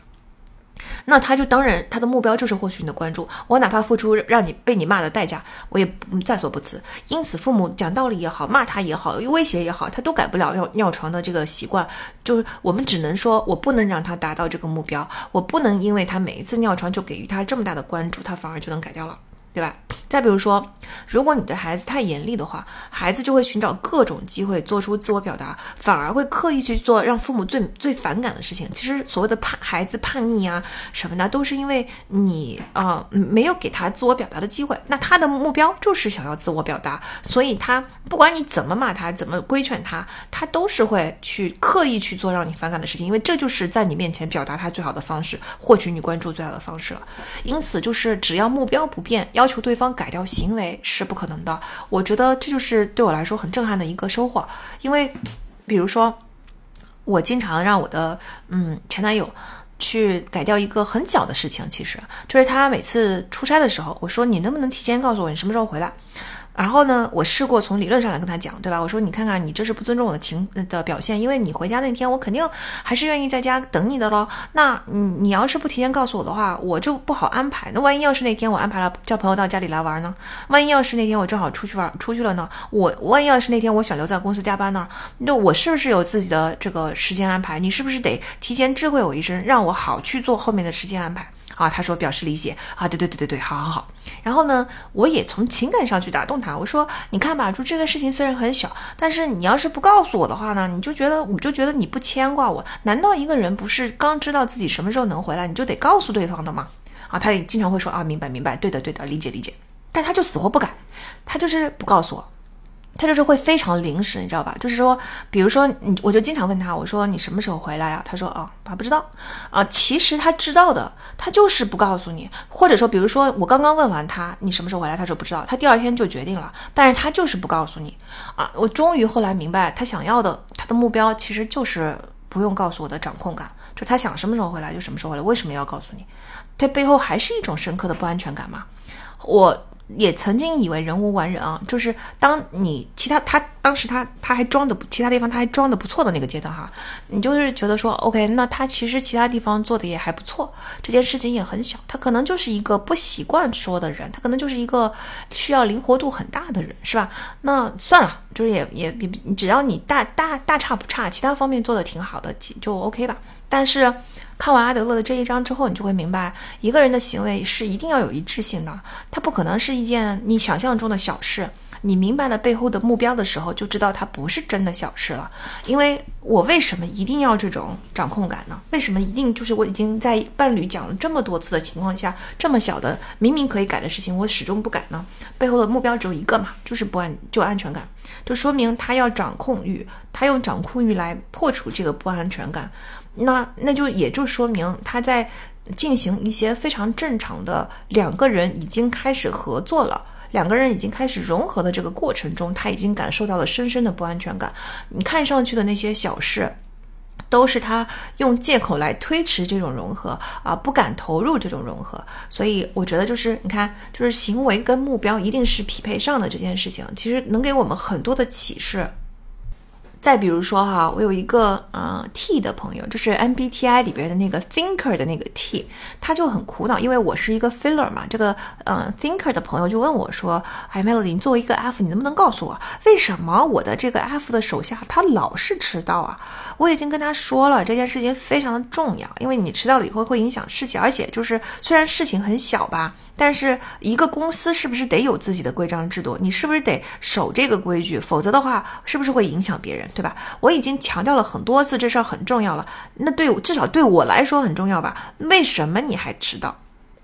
然后我就跟他说：“我说，因为 fill 吧，就是对这种人来说，他们有一个性格上的终极目标，就是他一定要保持灵活性。你让他的生活变成一条直线，他整个人直接活力就掉到冰点了。那一个人没有活力的感觉是非常可怕的，是吧？那相比于被你骂，然后被你看不上，然后被你不理解等等啊，那没有活力这件事情对他来说显然是更大的问题，更更更可怕的威胁。所以他就是他可能在你骂一骂他。”就好那么几天。但比如说考了两个星期以后，他又一定要忍不住的稍微迟到那么一点点。他不是故意要迟到，他不是站在门口等这个时间过了我才愿意踏进公司门，不是这种迟到，而是我不愿意，嗯，就是让我的人生变成一条直线。为了不迟到这件事情，提前非常准确的在这个时点上去出发。我每天可能就是要，我就是要那么一点灵活性。而我为了保持这种小小的波动，这个波动是保持我的身上的活力的。我为了这个小小的波动，我就不可能这这么做每件事情的时候就这么这么的准确和可预测。然后我给这个 T 解释了这个这个道理之后。或者这个 T 朋友终于明白了，然后进一步的告诉他说，这就是为什么在我们公司，因为我们公司既有 thinker 也有 feeler，在我们公司，我们对于迟到的态度是迟到十分钟内不算迟到，所以我们有一个 Michigan time，这是我从我们学校学来的哈。那 你就会发现，执行了这个 Michigan time 之后，team 仍然是准点上班的，然后 F 们也舒服了，因为他们有了一个空间，能够让他们稍微灵活一点。所以就是，当你去理解一个行为背后的真正的目的的时候，其实你就会比较容易明白这个行为到底能不能改变啊，应不应该去改变。嗯，记得你要记住，终极目标是安全感嘛。在《爱的艺术》中，其实说过了，这种嗯是消除孤独的焦虑感。我觉得跟阿德勒说的这种安全感其实是一样的。任何触发不安的东西，哪怕长期看是有利的，有可能会触发反着来的行为啊。比如说，我们发现很多申请人就会做出长期不利于自己的行为。比如我给他分析了一大番之后，我跟他说：“哎，你上哈佛的机会可能是很小的，但是呢，根据你未来的职业发展的诉求，比如说你想要进入这个行业做这个工作，那么 A、B、C 这些学校都一定能满足你的要求，并且它从学校的名声上、地位上、资源上、校友上等等等等，它都是能够完完全满足你的要求的，甚至超过你的预期啊。所以，我们呢，从申请的策略上来说，就不应该去把大部分的时间花在那些可很有可能做。不到的事情上，而应该先保住 A、B、C 这三所学校，然后有余力的情况下，顺便可以去。如果真的一定要完圆这个心愿的话，你可以去申请一下哈佛。你看，这是一个非常理性的方案吧？但是我们就会发现，在这种情况下，有很多人非常不，他在听你这个理性分析的过程中，一直点头称是，非常认同，觉得理解啊，是这样子的。但是他最后的决定还是犹犹豫豫的说啊，我我想当场可能被你的理性分析镇住了哈。回家想了一想，回来还是跟你说，我还是想申请哈佛，然后还是把所有的这个精力放在申请哈佛上。我以前就觉得很疑惑，我就想说，我讲了这么多，你要是听不明白，或者是你要是在中间有不认同，你可以反驳我呀。但是你一直在认同，最后却不按照这个逻辑推理做出一个结论，这是怎么回事？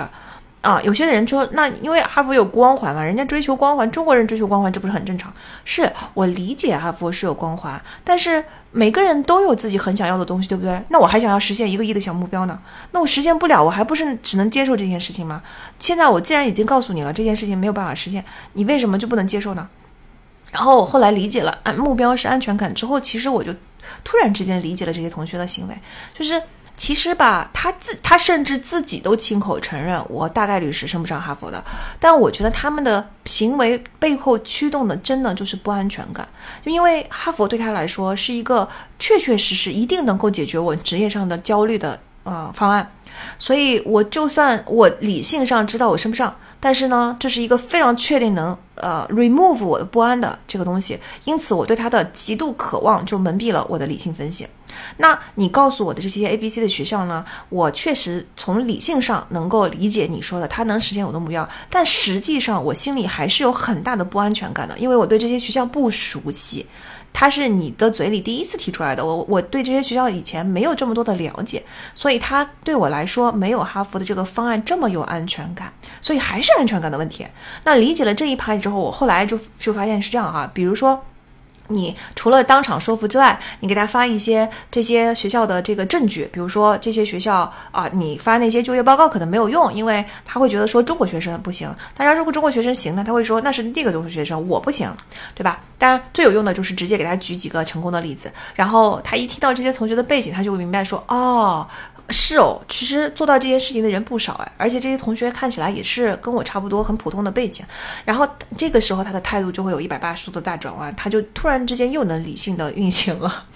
总之呢，你理解你只能改变一个人的目标，不可能改变这个人的行为，这件事情是很常非常重要的。因为从行为上来看，它可能是很小的事，哪怕他这件事情一直不改，很干扰你，可是跟其他的大事比起来，似乎这件事情好像也不值得计较。但是如果理解了，呃。这么小的事情都做不到，背后的目标是永远无法填满的黑洞所造成的不安全感，那可能就是很严重的问题。阿德勒就说，所有失败的人都有一个共同点，就是合作能力差。嗯，他对心理学的定义甚至是这么说的：他说，心理学只在理解个体合作能力方面存在的不足。这跟《爱的艺术》里边弗洛姆说心理学的最终归宿是爱，其实本质上一模一样。啊，没有安全感的人是不会对世界打开自我的，不打开你就不能完全融入。无论你封闭了哪个部分，你都会衍生出相应的心理问题。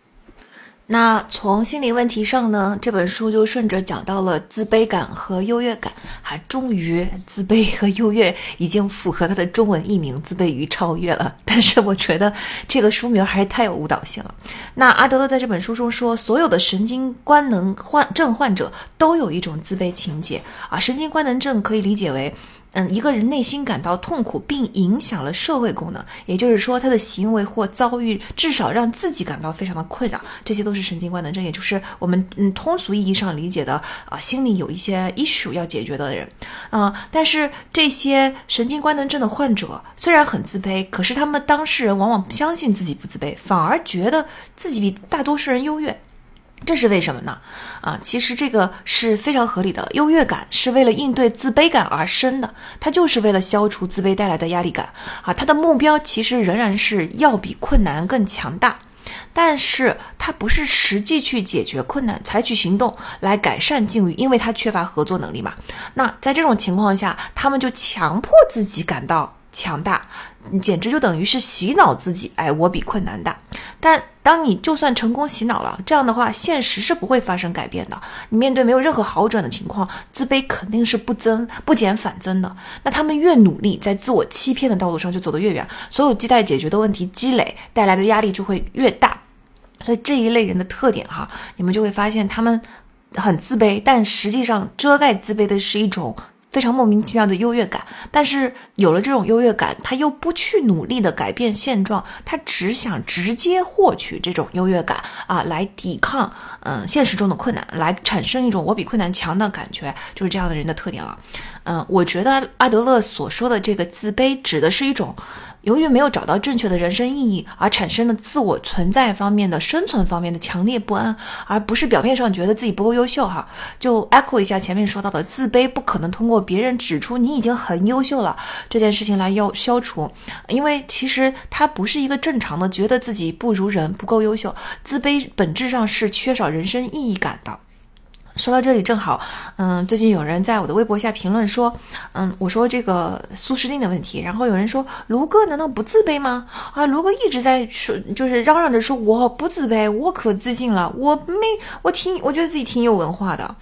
我觉得卢哥是真不自卑，这些话都是他在防御状态下说的。试问哪个人被指着鼻子说你觉得你有文化吗？哎，你觉得你是不是自卑？就这种已经明显带有怀疑性语气的话指到自己的鼻子上，那当然这个时候进入防御状态，说出什么不准确的话都是很可以理解的啊。我觉得觉得自己在某些方面不如人嘛，而且承认这个不如人这一方面根本就不是自卑。很多条件并并没有很好的人，他们不自卑啊，一点都不自卑好吗？我觉得真正的自卑，在外人看来是一种不可理解的自卑，就是你已经这样了，你就你的这个自卑感从何而来呢？咱永远都有比上不足的时候，人不可能成为世界第一，没有任何人能在全方位碾压别人，甚至在某一个领域彻底碾压别人，这个事情都很难做到，是吧？所以就是我觉得莫名其妙的优越感，就是不符合德不配位的那种优越感，以及莫名其妙的自卑感，这些都是有问题的。嗯，然后阿德勒说，一切神经官能症患者都不同程度的限制自己的活动的范围以及和外界的联系，啊，因为就是比如说啊，如果小孩发现自己一哭就能获得优越感，就会变得很爱哭，长大以后就会变得很忧郁，啊，但是他的哭和眼泪反而会进一步破坏他产生合作的能力，啊，嘴上说的自己不行啊，照顾好不好自己，其实深藏的是病态的对至高地位的追求，就是强调生病啊。啊，体弱啊，等等，实际上是等于一种，嗯，变相的控制。这个我在其他书里也看到过，就是讲到亲子关系。他说有一些母亲吧，她控制孩子的方式其实就是体弱啊。这些母亲本来心里面就积压了很大的黑洞，所以这个黑洞到后期会演化成身体上的一些不舒服。他会利用这些身体上的不舒服而去控制他家里人，控制他的伴侣，控制他的孩子。一旦伴侣跟孩子不顺着自己的意来行动，他就会说：“哎呀，我又被你气得头疼，你们真是气得我要死啊！”这种就大家也理解啊，他其实是一种很明。性的控制。那如果母亲不帮助你发展合作或者说爱的能力，做好分离准备的话，孩子也是接触不到真正的外部世界的。他不会明白，其实他可以通过自己的努力，也可以获得父母之外的人的爱慕和深情。阿德勒也说了，其实自卑感是正常的啊。这里他说的这个自卑感，我觉得就是觉得自己不如人，觉得自己有缺陷的那种感觉。他说，有了自卑感，才有进一步改善环境的动力啊。就好像只有人类认识到了自己的无知，科学才会发展。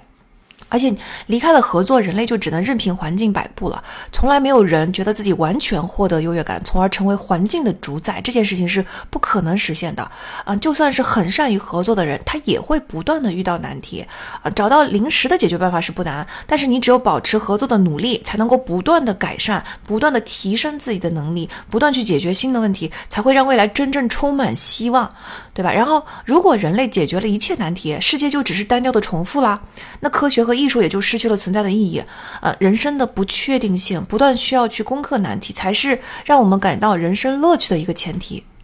所以无力啊。自卑啊，等等啊，光从表面上来看，这种情绪本身其实没有关系，并不可怕。关键是为了去抵抗、抵御这种自卑带来的压力感，你采取的方法到底是合作呢，还是嗯，用一种我比困难强的洗脑式自我优越感来跨越这种东西呢？合作的方式是健康的啊，但是如果是后者，那就是不健康，非常容易导致我我把它叫做神经官能症吧，我把它叫做心理的黑洞啊。心里有黑洞的人是不可能真正感到快乐。和幸福的，嗯，以后在我们内心的冲突那个本书里面，我还会更详细的跟大家分享。不但你感受不到真正的快乐和幸福，而且它是一个不断会发展的黑洞，它是会越变越大的。如果你不采取主动的努力去阻止它、去消解它的话，其实发展到后期，这个黑洞会非常的可怕，会吞噬你整个人。那就留到那本书的时候再跟大家详细讲了哈。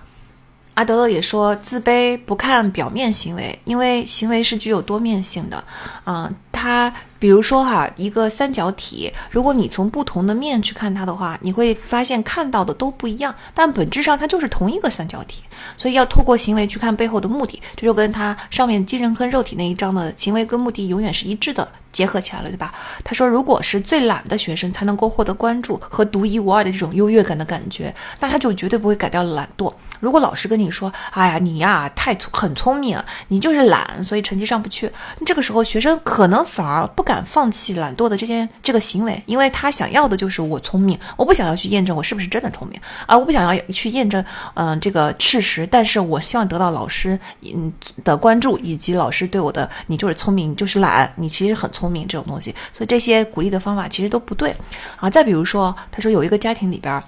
有一个嗯看起来似乎有点笨的弟弟，他他这个弟弟呢正好有一个非常聪明但是很莽撞的哥哥。他如果这个弟弟其实是为了避免像哥哥一样莽撞，他就会保持啊表现起来很笨，因为他觉得笨才是智慧，因为至少犯错以后，因为笨就不会被指责，不至少不会被指责你你很聪明，但是你很莽撞。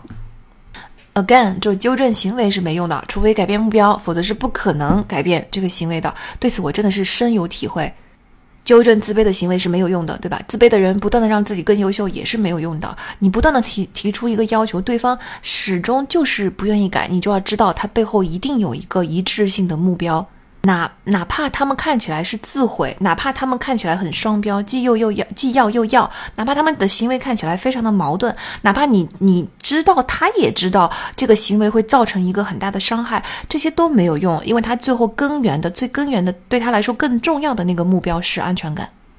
那反过来说，如果呃一个人并不自卑，但是他感觉到很优越，可是只要他追求的这种优越感跟社会利益是相关的，就没什么大问题。所以，嗯，总结一下呢，就是神经官能症，也就是内心有黑洞的这些人，他是真正有自卑感，但是不能够通过他的行为来看，要看他背后的那个目标，他要靠他的就是膨胀的优越感去啊证明我比困难强，来消除自卑带来的压力。但是呢，我们也不能光从一个人的优越感去判断，因为只要你的优越感是跟社会利利益相关的，它就没什么大的问题。那由于孩子的合作的能力，咱们也可以在这把弗洛姆跟阿德勒混在一起理解，因为本质上都一样。爱的能力是从家庭里边初步发展出来的，所以其实父母在其中承担了非常非常重要的角色。母亲是最重要的人，因为母亲对婴幼儿来说，他们完全要仰赖母亲而活。那从其实从仰赖母亲这件事开始，合作能力就产生了，而且母亲也是孩子跟社会沟通的第一条纽带，因此母亲。决定了孩子初始的合作能力，嗯，在养育的过程中，孩子。如果是喜欢母亲的，他就会跟母亲合作；如果不喜欢母亲呢，就会对母亲产生排斥心理，抗拒合作。所以要让孩子能够健康顺利的培养出合作能力，母亲需要给孩子极大的关注啊！从什么时候应该换尿布啦，到成长中的一切啊，在《爱的艺术》中也说过了嘛。当你真正爱一个人的时候，其实就是一种深切的关注。那这个工作其实真的非常的困难，因为母亲要给孩子如此之大的关注，那他需要得到社会的支持，才可能有这个精力和。能力去这么深切的关注孩子，啊，如果是在一个重男轻女的社会，女性觉得自己低人一等，啊，而两性的差异正好最大的差异就是女性的生育能力，那女性就会天然厌恶母亲的这个角色，并不期待做母亲，啊，其实哈，我觉得就是所谓的对男性的敌意啊，啊，不婚不育保平安啊，厌男呐，还有就是现在网络上这么大的所谓的两性对立哈。它本质上并不是真正讨厌异性啊，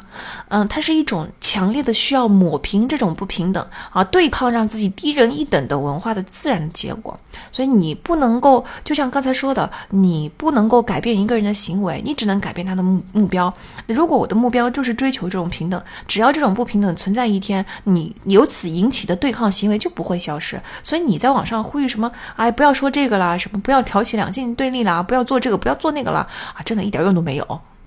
只要做家务的男的被人家认为没出息，那母亲也会觉得我做这件事情就是低人一等。哎，只要但凡在这个是这个男女的地位上不平等是明显存在的，那么女性就天然的不会想要做母亲。想想我们现在社会上的出生率，想想为什么出生率降低的如此之低，大家其实应该很明白它背后的根源是什么。那如果女性成年后不想成为母亲啊，不满意自己的角色，对孩子不感兴趣，整个人类社会就岌岌可危。不但女性自己本身的潜能得不到发挥，孩子的潜力也不可能得到全部的发挥，因为孩子爱的能力和合作的能力都建立不起来。所以男女不平等并不是女性本身的问题，是整个社会非常重要的问题。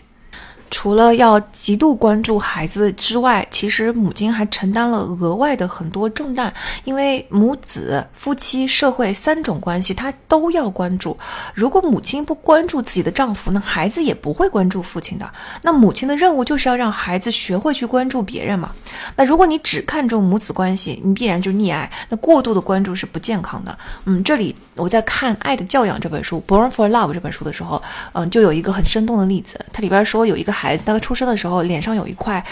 巨大的胎记，然后这个妈妈就很担心孩子以后会因为胎记的问题产生自卑的情节，她就觉得说，我一定要让孩子明白，就算你脸上有胎记，妈妈还是一样爱你的。所以她会额外的花很多的时间，就盯着孩子的脸看，就是为了让孩子明白说，没关系，你有胎记，我不会把目光移开的，我还是会盯着你。但是，呃，由于他给这个孩子的关注过多，过过多的意思是，其实孩子学会嗯适应这个。对他来说充满危险的世界，他一开始的时候是母亲的眼光一不在自己的身上，他就会感到强烈的不安感的。但是呢，母亲总是会把目光移开的。就在这种几秒钟到几分钟到十几分钟到慢慢越来越多移开目光的情况下，孩子就逐渐的适应了这个世界，他就学会了跟这个世界去融合去合作。那如果说你在孩子身上的目光关注的太明显，孩子错过了。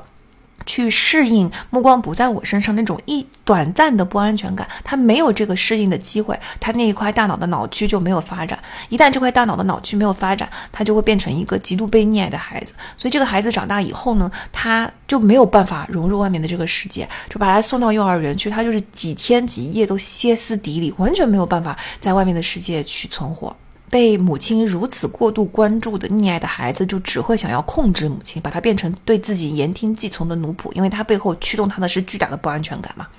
啊，这里艾德勒里提到了弗洛伊德的恋母情节，艾德勒觉得这个是完全不对的。他说，只有被溺爱的孩子才会有这种独占母亲的情节。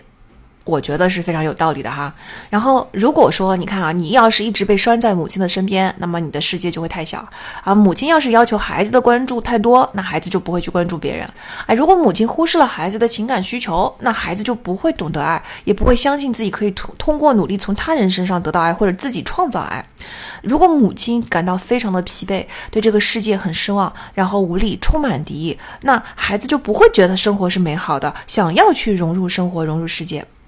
那或者说，如果母亲在家里面过于处于主导地位的话，那女孩子就会模仿母亲，变得颐指气使、尖酸刻薄啊；男孩子就会畏首畏尾，害怕被指责。总之，大家就会发现，其实一个母亲身上要要要好好的养育孩子，产生合作的能力啊，融入这个社会啊，变成这个社会的价值，那她就真的身上负担着太多的负担。她又要给孩子极度的关注，她又要同时给予丈夫足够的关注，她又要同时要向孩子展示我能够跟外面世界融合。的榜样，然后我又不能够在这个家庭中产生任何夫妻之间关系的不平等，这些东西要是都堆在母亲一个人的身上，简直就太难了。它不是一个人能完成的任务。所以，父亲的角色是什么呢？父亲跟母亲一样重要。因为孩子最早接触到的合作就是父母之间的相互扶持。如果父母之间都不能进行良好的合作的话，你也不要指望孩子具有合作的能力了。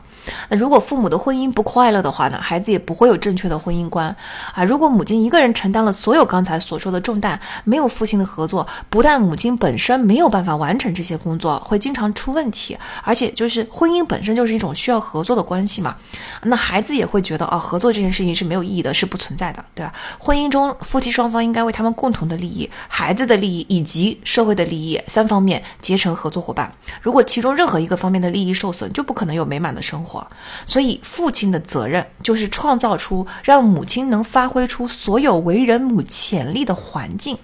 阿德勒说：“我们可以用寥寥数语概括父亲的责任，即他必须做妻子的好丈夫、孩子的好父亲、社会的好公民。他必须正确的处理人生的三大问题：工作、友谊和爱情。他还必须平等的和妻子合作，付出关爱，保护家人。他应该始终记得女性在家庭中的重要性，不可小觑。他不能跟妻子争夺家庭中的地位，而是要给予积极的配合。”即使他一个人赚钱养家，也要懂得跟妻子分担，绝对不能表现出他是给予者，而别人都是接受者。只只认为男人赚钱养家只是家庭分工的不同啊，我们才能够拥有美满的婚姻，而不是说男性地位的不同。在中国父母中，还有很常见的一个说法，是一个唱红脸，一个唱白脸，对吧？通常父亲是严厉的，父亲会惩罚我；母亲是慈爱的，啊，这样是非常错误的模式。他会让孩子觉得父亲才是权威，他不但会破坏父子关系，那孩子就不会再有本心驱动，而只会由害怕驱动和父亲相处，而且他并不会因此对母亲产生额外的好感，他可能会对母亲产生额外的依赖。但是他心里面懂得父亲是母亲搬来的救兵，他心里面是怪母亲的，所以一个红脸一个白脸的这个策略是不不 work 的。我觉得我的父母，我一直觉得他们在爱我这件事情上做得很好，他们真的从来没有一个唱红脸一个唱白脸。就是我听到这句红脸白脸的模式描述的时候，我都觉得非常的怪异。因为在我们家，就是我要是犯了错误，他俩一起打我；有我要是有做了很好的事情，他们俩一起 称赞我，为我骄傲。我觉得这个才。还是比较健康的家庭关系。简而言之呢，就是合作才是一个家庭模式的主导。家里面不能够有任何统治者，不能够有任何一方占据主导地位。但凡如此，孩子都学不会合作啊。夫妻关系就是要相互配合，相互深切关注而且也不能够局限在小家庭中，要承担社会责任，要让孩子觉得世界很精彩，生活很美好。那父母双方就必须同心协力，在一切事关孩子教育的问题上都要商讨下达到共识啊！而且父母对孩子的态度，就父母双方对孩子的态度，必须要做到一碗水端平，不能有一个红脸一个白脸，这一点至关重要，怎么强调啊都不为过。那呃，在这里，其实丈夫的首要责任、首要任务是关心妻子，呃，因为妻子才承担了母亲这个更为不可或缺重要的职责，而丈夫的职责就是让妻子发挥母亲的全部作用。那丈夫是否关心妻子，其实明眼人一眼就看出来。如果他对妻子很关心的话，他就会关注妻子感兴趣的事，自觉地为她考虑，而不只是爱慕她。才说明对他感兴趣，还有很多其他形式可以证明丈夫对妻子的关切之情啊，比如说他必须要陪伴妻子，乐于乐于取悦妻子，嗯，只有这种情况下，妻子才能够真正发挥出作为妻子、作为社会的责任人、作为母亲的这个全方位的三个问题的责任，孩子也就才能够学会合作。那等到孩子长大了，实现了分离愿望，那孩子自己的婚姻上，父母的责任是什么呢？那父母的责任是，你可以不喜欢孩子的伴侣，但是你只能在结婚前表示不满。一旦他已经结婚了，父母就要全力配合，帮助孩子去做美婚姻的美满啊。那么在这个新的小家庭中，丈夫也不能够一有问题就找父母，要身体力行的证明自己当初的选择是对的。最后，在父母的角色中，我觉得有一件事情很很有趣，是阿德勒提到说，在女孩堆里长大的男孩，就在一个女性 dominating 的环境中长大的男孩，他认为这样的男孩会因为自己跟大环境不同不同而产生孤独感，要么就软弱无能，要么就会对这种家庭氛围强烈的抗议，极力的展现自己的男子气概，处处设防，想要摆脱女性的控制，想要嗯彰显自己的个性，展展示优越性。啊，我我看了这一段之后很有启发，因为我有一个朋友，他在一个嗯非常爱他的父母的家庭里面长大，然后呢，他爸爸也绝对不厌女，但是他就承认我他是厌女的，嗯，他当然这些年也一直在解决这个问题哈，嗯，我觉得他我们一直找不到原因，但后来发现其实他身边全是女性，小时候他是在一个 dominating 的，尤其是妈妈在感情上非常 dominating 的这么一个家庭里面长大的，所以终于找到这个原因之后，我觉得他对于自己问题。的嗯，解决就一下子呃方便就轻松了很多。我觉得吧，阿德勒的时代哈，女性自身有局限，所以如果是一个女性扎堆的环境，它确实就少了一些东西啊，比如说少了什么所谓的男子气概。但是现在已经不适用了，但现在都已经雌雄同体了，是吧？所以扎堆也没有问题。那其实同样的，就是嗯，在一个大环境跟自己很不同的情况下，孩子可能会感受到一些自我表述的缺失啊，对吧？那放在女孩子的身上也是一样的。如果是在一个都是男性的环境下长大的女孩，她可能也会有同样的问题啊。但是，其说实话，我就是一个在男孩堆里长大的女孩，因为我精力太旺盛了，小时候我胆子太大了。所以女孩子不爱跟我玩，嗯，跟不上，啊，我小时候的那个整个整体的文化还是那种女孩子要乖呀，要文静啊，所以大多数我的女性朋友都没有我这么皮。但是我发现这个问题对我来说就非常的小啊，最主要的原因还是你接触到的家庭中，嗯，跟你最亲密的、一定照顾你的那个人，肯定还是妈妈、外婆、奶奶，家庭中的女性，对吧？啊，那阿德勒也说了，如果就算你在家庭中是这种环境，只要你在家庭外能接触到同性就没有问题。那我也回想了一下，虽然啊女孩子不会跟我这么疯，但是其实我是很正常的接触到了很多的这个女性的，就大量的女生在学校里面，她们嗯不至于要跟。跟我出去分，但是在很多其他的事情上，我跟他们还是有很多的交流的。嗯，那从家庭开始，就父母的角色对培养孩子合作的能力是最重要的。但下一个阶段，我们就即将进入学校，这是从家里面走出去的第一个社会合作环境。最重要的就是让孩子喜欢学校，所以他严厉肯定是不行的，但是过分鼓励也不行，对吧？我们刚才说过了，如果你夸一个学生，哎呀，你就是懒，你你其实很聪明，你要是不懒的话，你一定能考第一。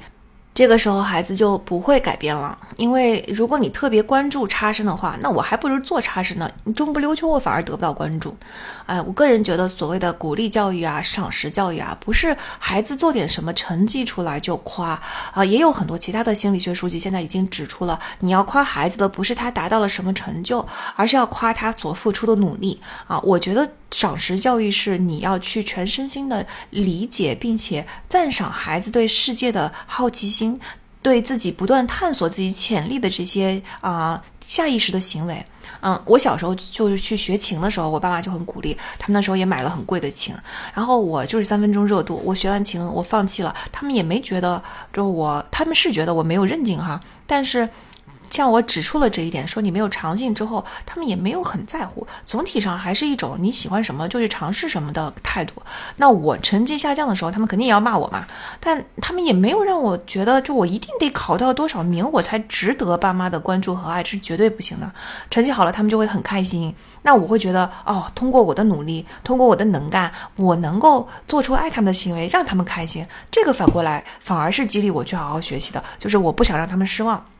我觉得重点还是平等，就是你不歧视差生，但是也不要过度关注差生，你不要偏爱优等生，也不要过度关注优等生，把每个人都当成独一无二的个体来对待，有教无类嘛。嗯，我非常非常感激的就是，我觉得我的小学和中学都是这样子的。啊，难得的是，他既不歧视优等生，也不歧视差生，既没有觉得优等生是 nerd，对吧？就是没有什么其他的兴趣爱好，也不觉得差生是不可救，要指责差生。我们那时候中学的老师甚至会把，嗯。班里面排名比较靠后的差生都留堂，留堂也不是为了说他们，而是为了说我给你们免费的补课，我希望你们能够赶上。然后我一直观察到，我们学校直到高三都在不断的鼓励差生。高三的高考总动员，校长说的话里边就说，你看看，嗯，他的我我的至今还记得很清楚。校长说，你看你在我们学校，虽然你是差生。但是要知道，我们学校是很优秀的，在我们全县只有我们这一所学校能出重点大学的学生，有多少学校都是零蛋。对于“零蛋”这个词，我印象非常深刻。他说了好多遍“零蛋”，所以你们要不要对自己失去希望？一定要知道，还有很多在高三的时候突然之间突飞猛进能上来的例子。所以你看，他校长的高考总动员的这么长的时间里边，他的重点其实全部都在鼓励所有的同学都应该在高三这一年发挥自己的潜力，尤其差的同学，你们不要对自己失去信心，你们一定要明白是有机会能够再翻身的，能够考的。而且就算你最后也没有在我们。学校特别的出类拔萃，可是你在跟嗯放到更大的池子里比，你仍然可以去上不错的大学啊！我特别感动啊！我觉得我们学校整个氛围就是这样子的，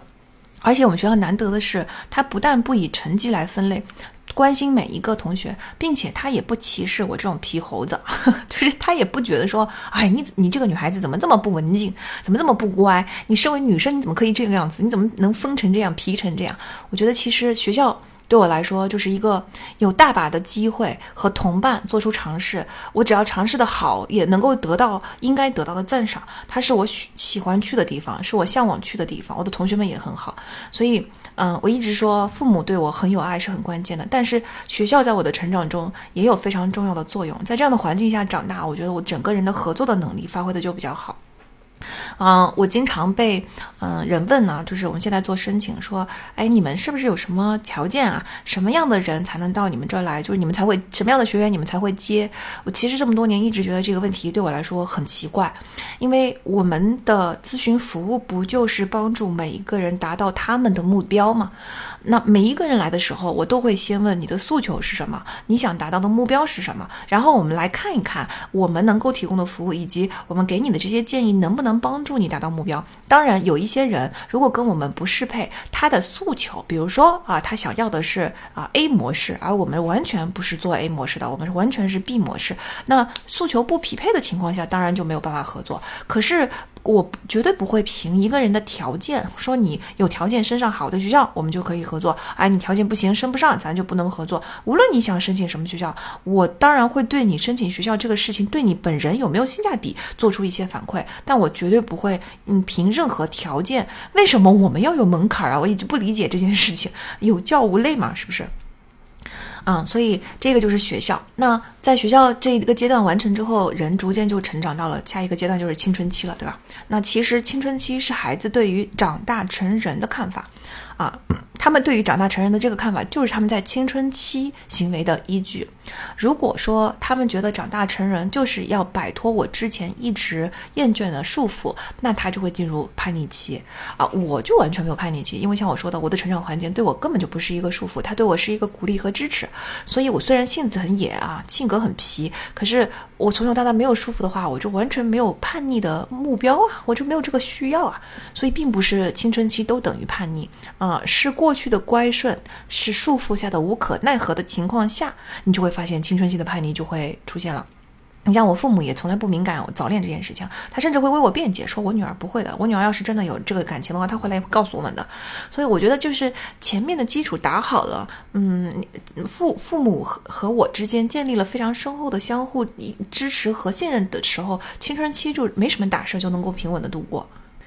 过了青春期，人终于成人了，我们终于要迈入社会。这个时候，我们就要面临我们的职业问题了啊！其实我们经常看到的是什么呢？是尤其在我觉得，在我们的文化下，在我们国家，嗯，他很多人是长期都没有到了很大的年纪，对自己的未来还仍然感到非常的迷茫的。像我我本人其实也是其中之一嘛。因为刚才我给大家分享的那个梦境，那个系列的梦境，就代表我对我的未来一直到了创业，创业都已经到了我三十加的时候了。那嗯，就说明到了我三十加的时候，我仍。仍然对我自己的未来是没有很清晰的看法的，直到我在这么多的摸摸摸爬滚打中，终于找到了，嗯，我现阶段的 passion 和 calling。那嗯，对于二十出头的，对吧？甚至对于十几岁的学生来说，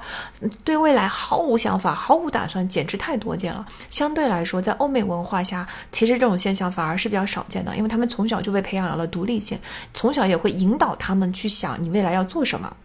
所以呢，小时候孩子很小的时候，你就问问他们将来要做什么，其实是有益处的啊。那个呃，问班里的同学这个问题吧，孩子就得好好思考啊，把这个问题放在心上，或者是努力的给出答案啊。其实大家缺乏的不是理想，而是合作精神，就是他们不能在劳动分工中给自己定位，是因为他们找不到可行的方法呃，实现合作，从而找到自己的理想。所以引导孩子去想我。是能怎么跟别人合作呢？哎，我是有什么技能能跟别人合作呢？这些其实他就是他们的职业方向。当然，引导的时候也注意不要只给一个职业选择啊啊！不要让孩子觉得说只有这个东西是可行的，我选中了以后，我一生就要为此努力。嗯，我小时候还想做一个建筑师呢，长大了理想变了很多次，对吧？但是小时候就引导理想是有益处的。那由于我们缺乏这样的引导，也缺乏独立性的培育，所以我们其实甚至就是我们整个教育它并没有特别的侧重于合作吧？你想啊，应试教育大家都只能自己埋头苦学，哪有什么合作？甚至都会在一些不太健康的文化环境里面都会出现我防着你的这种情况，我不愿意教你的这种情况，对吧？我们其实缺少了很多的大量的课外活动。你看国外的教育里边就是有大量的课外活动，那这些大量的课外活动不就都是绝大多多数不都是合作型的嘛？就是让孩子去探索和发现自己合作方面在哪里比较擅长的。由于我们已经挤压了这些时间啊，体育课都用来上别的课了，所以就我们根本就没有这个机会，所以我们就会经常看到很多嗯迷茫的年轻人，很多没有合作精神的人。那有很多没有合作精神的人，其实小时候就是过分受宠，他们总是把责任甩给那些善于积极解决人生问题的人，这是不公平的啊！啊，也有一些人对职业都不满意，对任何职业都不满意。那这种情况下，他们想要的不是一份职业，而是希望不费吹灰之力就能比别人强。啊，也有一些孩子就永远都不想成为领袖，他们只想要找一个自己敬敬重的人做领头羊，对他俯首称帖耳。其实这所有的一切都是因为在整个教育的环境中，我们没有给予孩子机会去发现我在合作方面哪些方面是强的，也没有给他们建立这样的信心，我是可以通过合作找到我跟这个世界融合并且安身立命的方法的。我觉得这就是很很是问题。嗯，所以总结来说呢，就注重发展合作能力是最重要的。你一旦发展出了孩子的合作能力，他自然就会找到自己在这个社会中的定位，自然就会有职业方向。我觉得反过来，我们不是父母的身份，就对自己也是一样。如果你对自己的职业很迷茫，其实我觉得更好的方式，这是一个启发嘛。嗯，不妨试试在很多嗯有合作的这种氛围中去看看，嗯，发现一下自己在合作中有什么倾向，有什么偏好，有什么擅长。我觉得我在 NBA 时期所观察到的，NBA 当然有非常强的 career counseling，就是职业方面的咨询。但是由于 NBA 从头到尾都充斥着各种各样的小组作业、小组合作、小组竞赛、各种各样的团队合作，所以我现在就是看完这本书之后，你回想起来，你就会发现这种环境反而是比较容易帮助人找到自己的职业方向，确定自己未来的定位的。因为在合作中，比如说在小组中，你其实经历多了以后，你就你就会发现，我到底是一个 facilitator，也就是说，我是去促进大家发言的那个人呢，还是一个情绪的调节器，还是一个在大家士气低落的时候，我能够鼓劲儿，我是一个嗯啊 cheerleader，对吧？或者说我是一个在大家都举棋不定的时候，我能够跳出来给大家拿决定的人，还是我虽然没有前述的那些贡献，但是我是一个非常细致的，能够注意到大家注意不到的细节的人。这些对自我的发现都是能够帮助大家确定自己的职业方向的。按照同样的道理，它不一定要放在 NBA 的学习环境中，或者是放在一个职业的环境中。你只要在生活中，在各种乐趣中、兴趣爱好中，你找到一些团队合作的东西，比如说一个体育运动，你自然而然会发现自自己在团队中经常扮演的是什么角色。比如说另外一个爱好，你自然而然会发现我喜欢什么样的合作环境。通过这些的挖掘，我觉得反而更容易发现，哦，原来适合自己的职业方向有哪一些。解决了职业这个问题之后，我们肯定不可避免的总会来到爱情跟婚姻的这个问题。那当然，他也少不了要合作的那个能力。嗯，在呃这里书里讲了一个小故事。他说，德国某个地区啊，有一个古老的习俗，能够测定未婚夫妻是否能够在一起生活。啊。他就是这个古老的习俗是在举行婚礼之前，新郎跟新娘就会被带到一片空地上，那里有一棵被砍倒的树，而有有人就给他们一把两个人拉的锯子，让他们把这个树桩一锯为二，由此可以。看看出他们之间的合作意识如何？这项任务肯定是需要两个人一起来完成的。那如果两个人之间没有信任的话，就会互相拖累，没有进展。啊，如果一方想把事情全部包揽下来，那么即使另外一方做出让步，完成任务也会需要花费双倍的时间。所以他们必须共同努力，积极配合。然后这就这里的村民就把互助视为美满婚姻的重要基础。你看。其实人类积累下来的一些古老的智慧，真的其中包含着很深的深意啊！就算你在这个合作中当时没有表现好，至少通过这一项仪式，也会认识到夫妻双方婚姻美满最重要的基础就是这个合作的能力。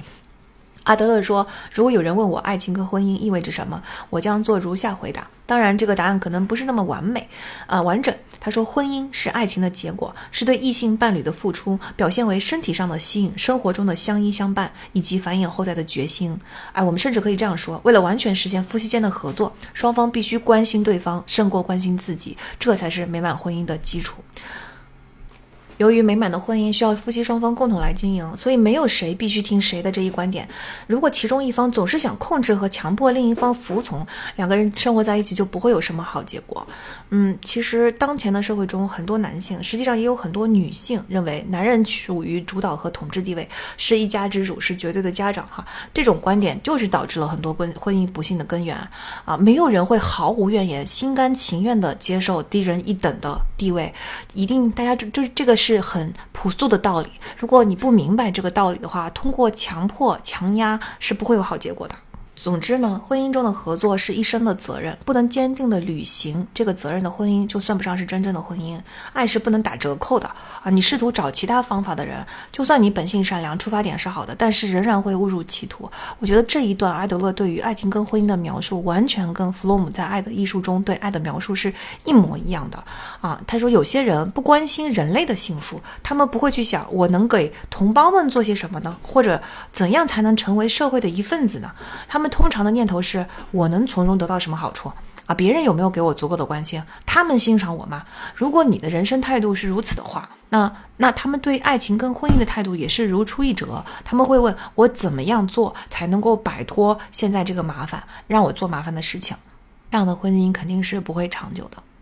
读到这里，大家就会发现，其实阿德勒这本《自卑与超越》和弗洛姆《爱的艺术》讲的本质上真的就是一回事儿。他们对于人生意义、人生命的终极意义的这个探索，以及他们回答人要满足自己生存最根本的需求，对吧？就是嗯，用弗洛姆的话来说是爱的能力，用阿德勒的话来说是合作的能力，这个都是一样的。那我们来 wrap up 一下我们今天读的这本书啊，就是说人生有三大局限。因此产生了三大问题。而这三大问题并不是孤立存在的，而是彼此关联、相互影响的。一个问题的解决会促进另外两个问题的解决。啊，实际上我们都可以这么说，它是一个问题的不同方面。就好像弗洛姆说，爱是不分对象的。你要是不会爱自己，你就不会爱他人；你要是呃那个爱他人，你就一定会需要去爱自己。这跟阿德勒说的这个道理是一样的，它都是为了让人类在自己的环境中生存下去，繁衍生息。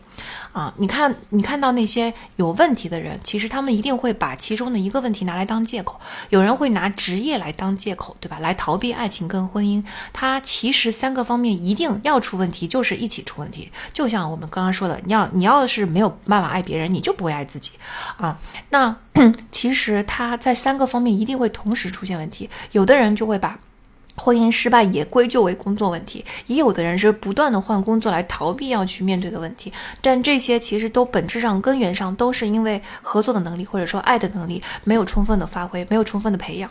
我觉得把这个东西合二为一的去理解，是有一个很好的帮助我们理解一个人的作用的。我们可以用嗯任何一个问题来衡量另外两个问题，因为他们本质上是同一个问题的不同面嘛。比如说，你觉得这个人没有办法处理好婚姻家庭不幸福的话，那他的工作上往往也就没有合作能力啊。我现在就终于明白为什么美国的竞选总是家庭是重要的因素。如果在竞选期间闹出离婚啊，闹出家庭不和睦啊等等，都是一个竞选的大丑闻。而且为什么总统身边都要站着第一夫人，都一定要表演出一番家庭和睦的这个表象？而是因为在美国的文化中也深深的根植着。假设如果你连嗯家庭都顾不好的话，你就没有办法去在任何其他的领域做出领导，你没有办法做一个真正好的领袖啊！咱们中国的古话说：“一屋不扫，何以扫天下？”对吧？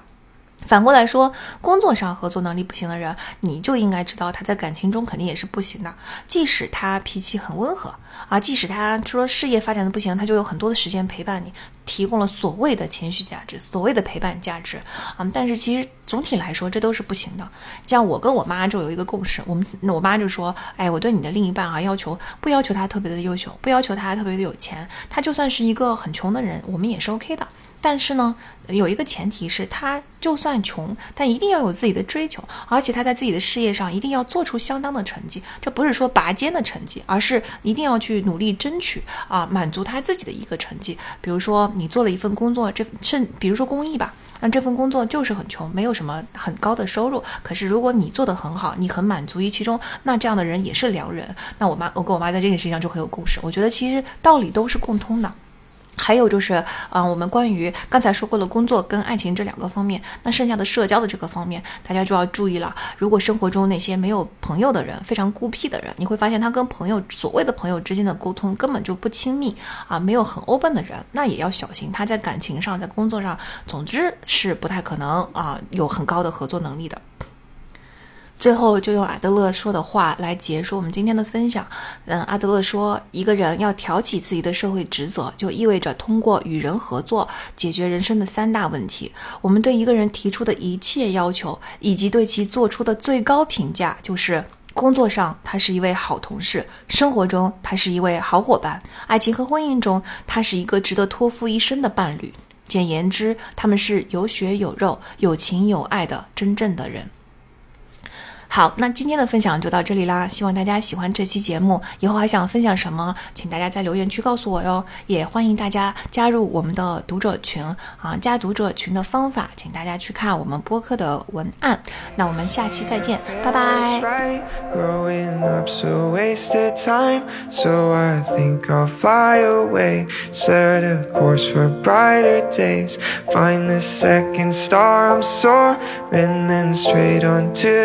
More, then I know that I'll be fine. Cause I know Peter Pan was right.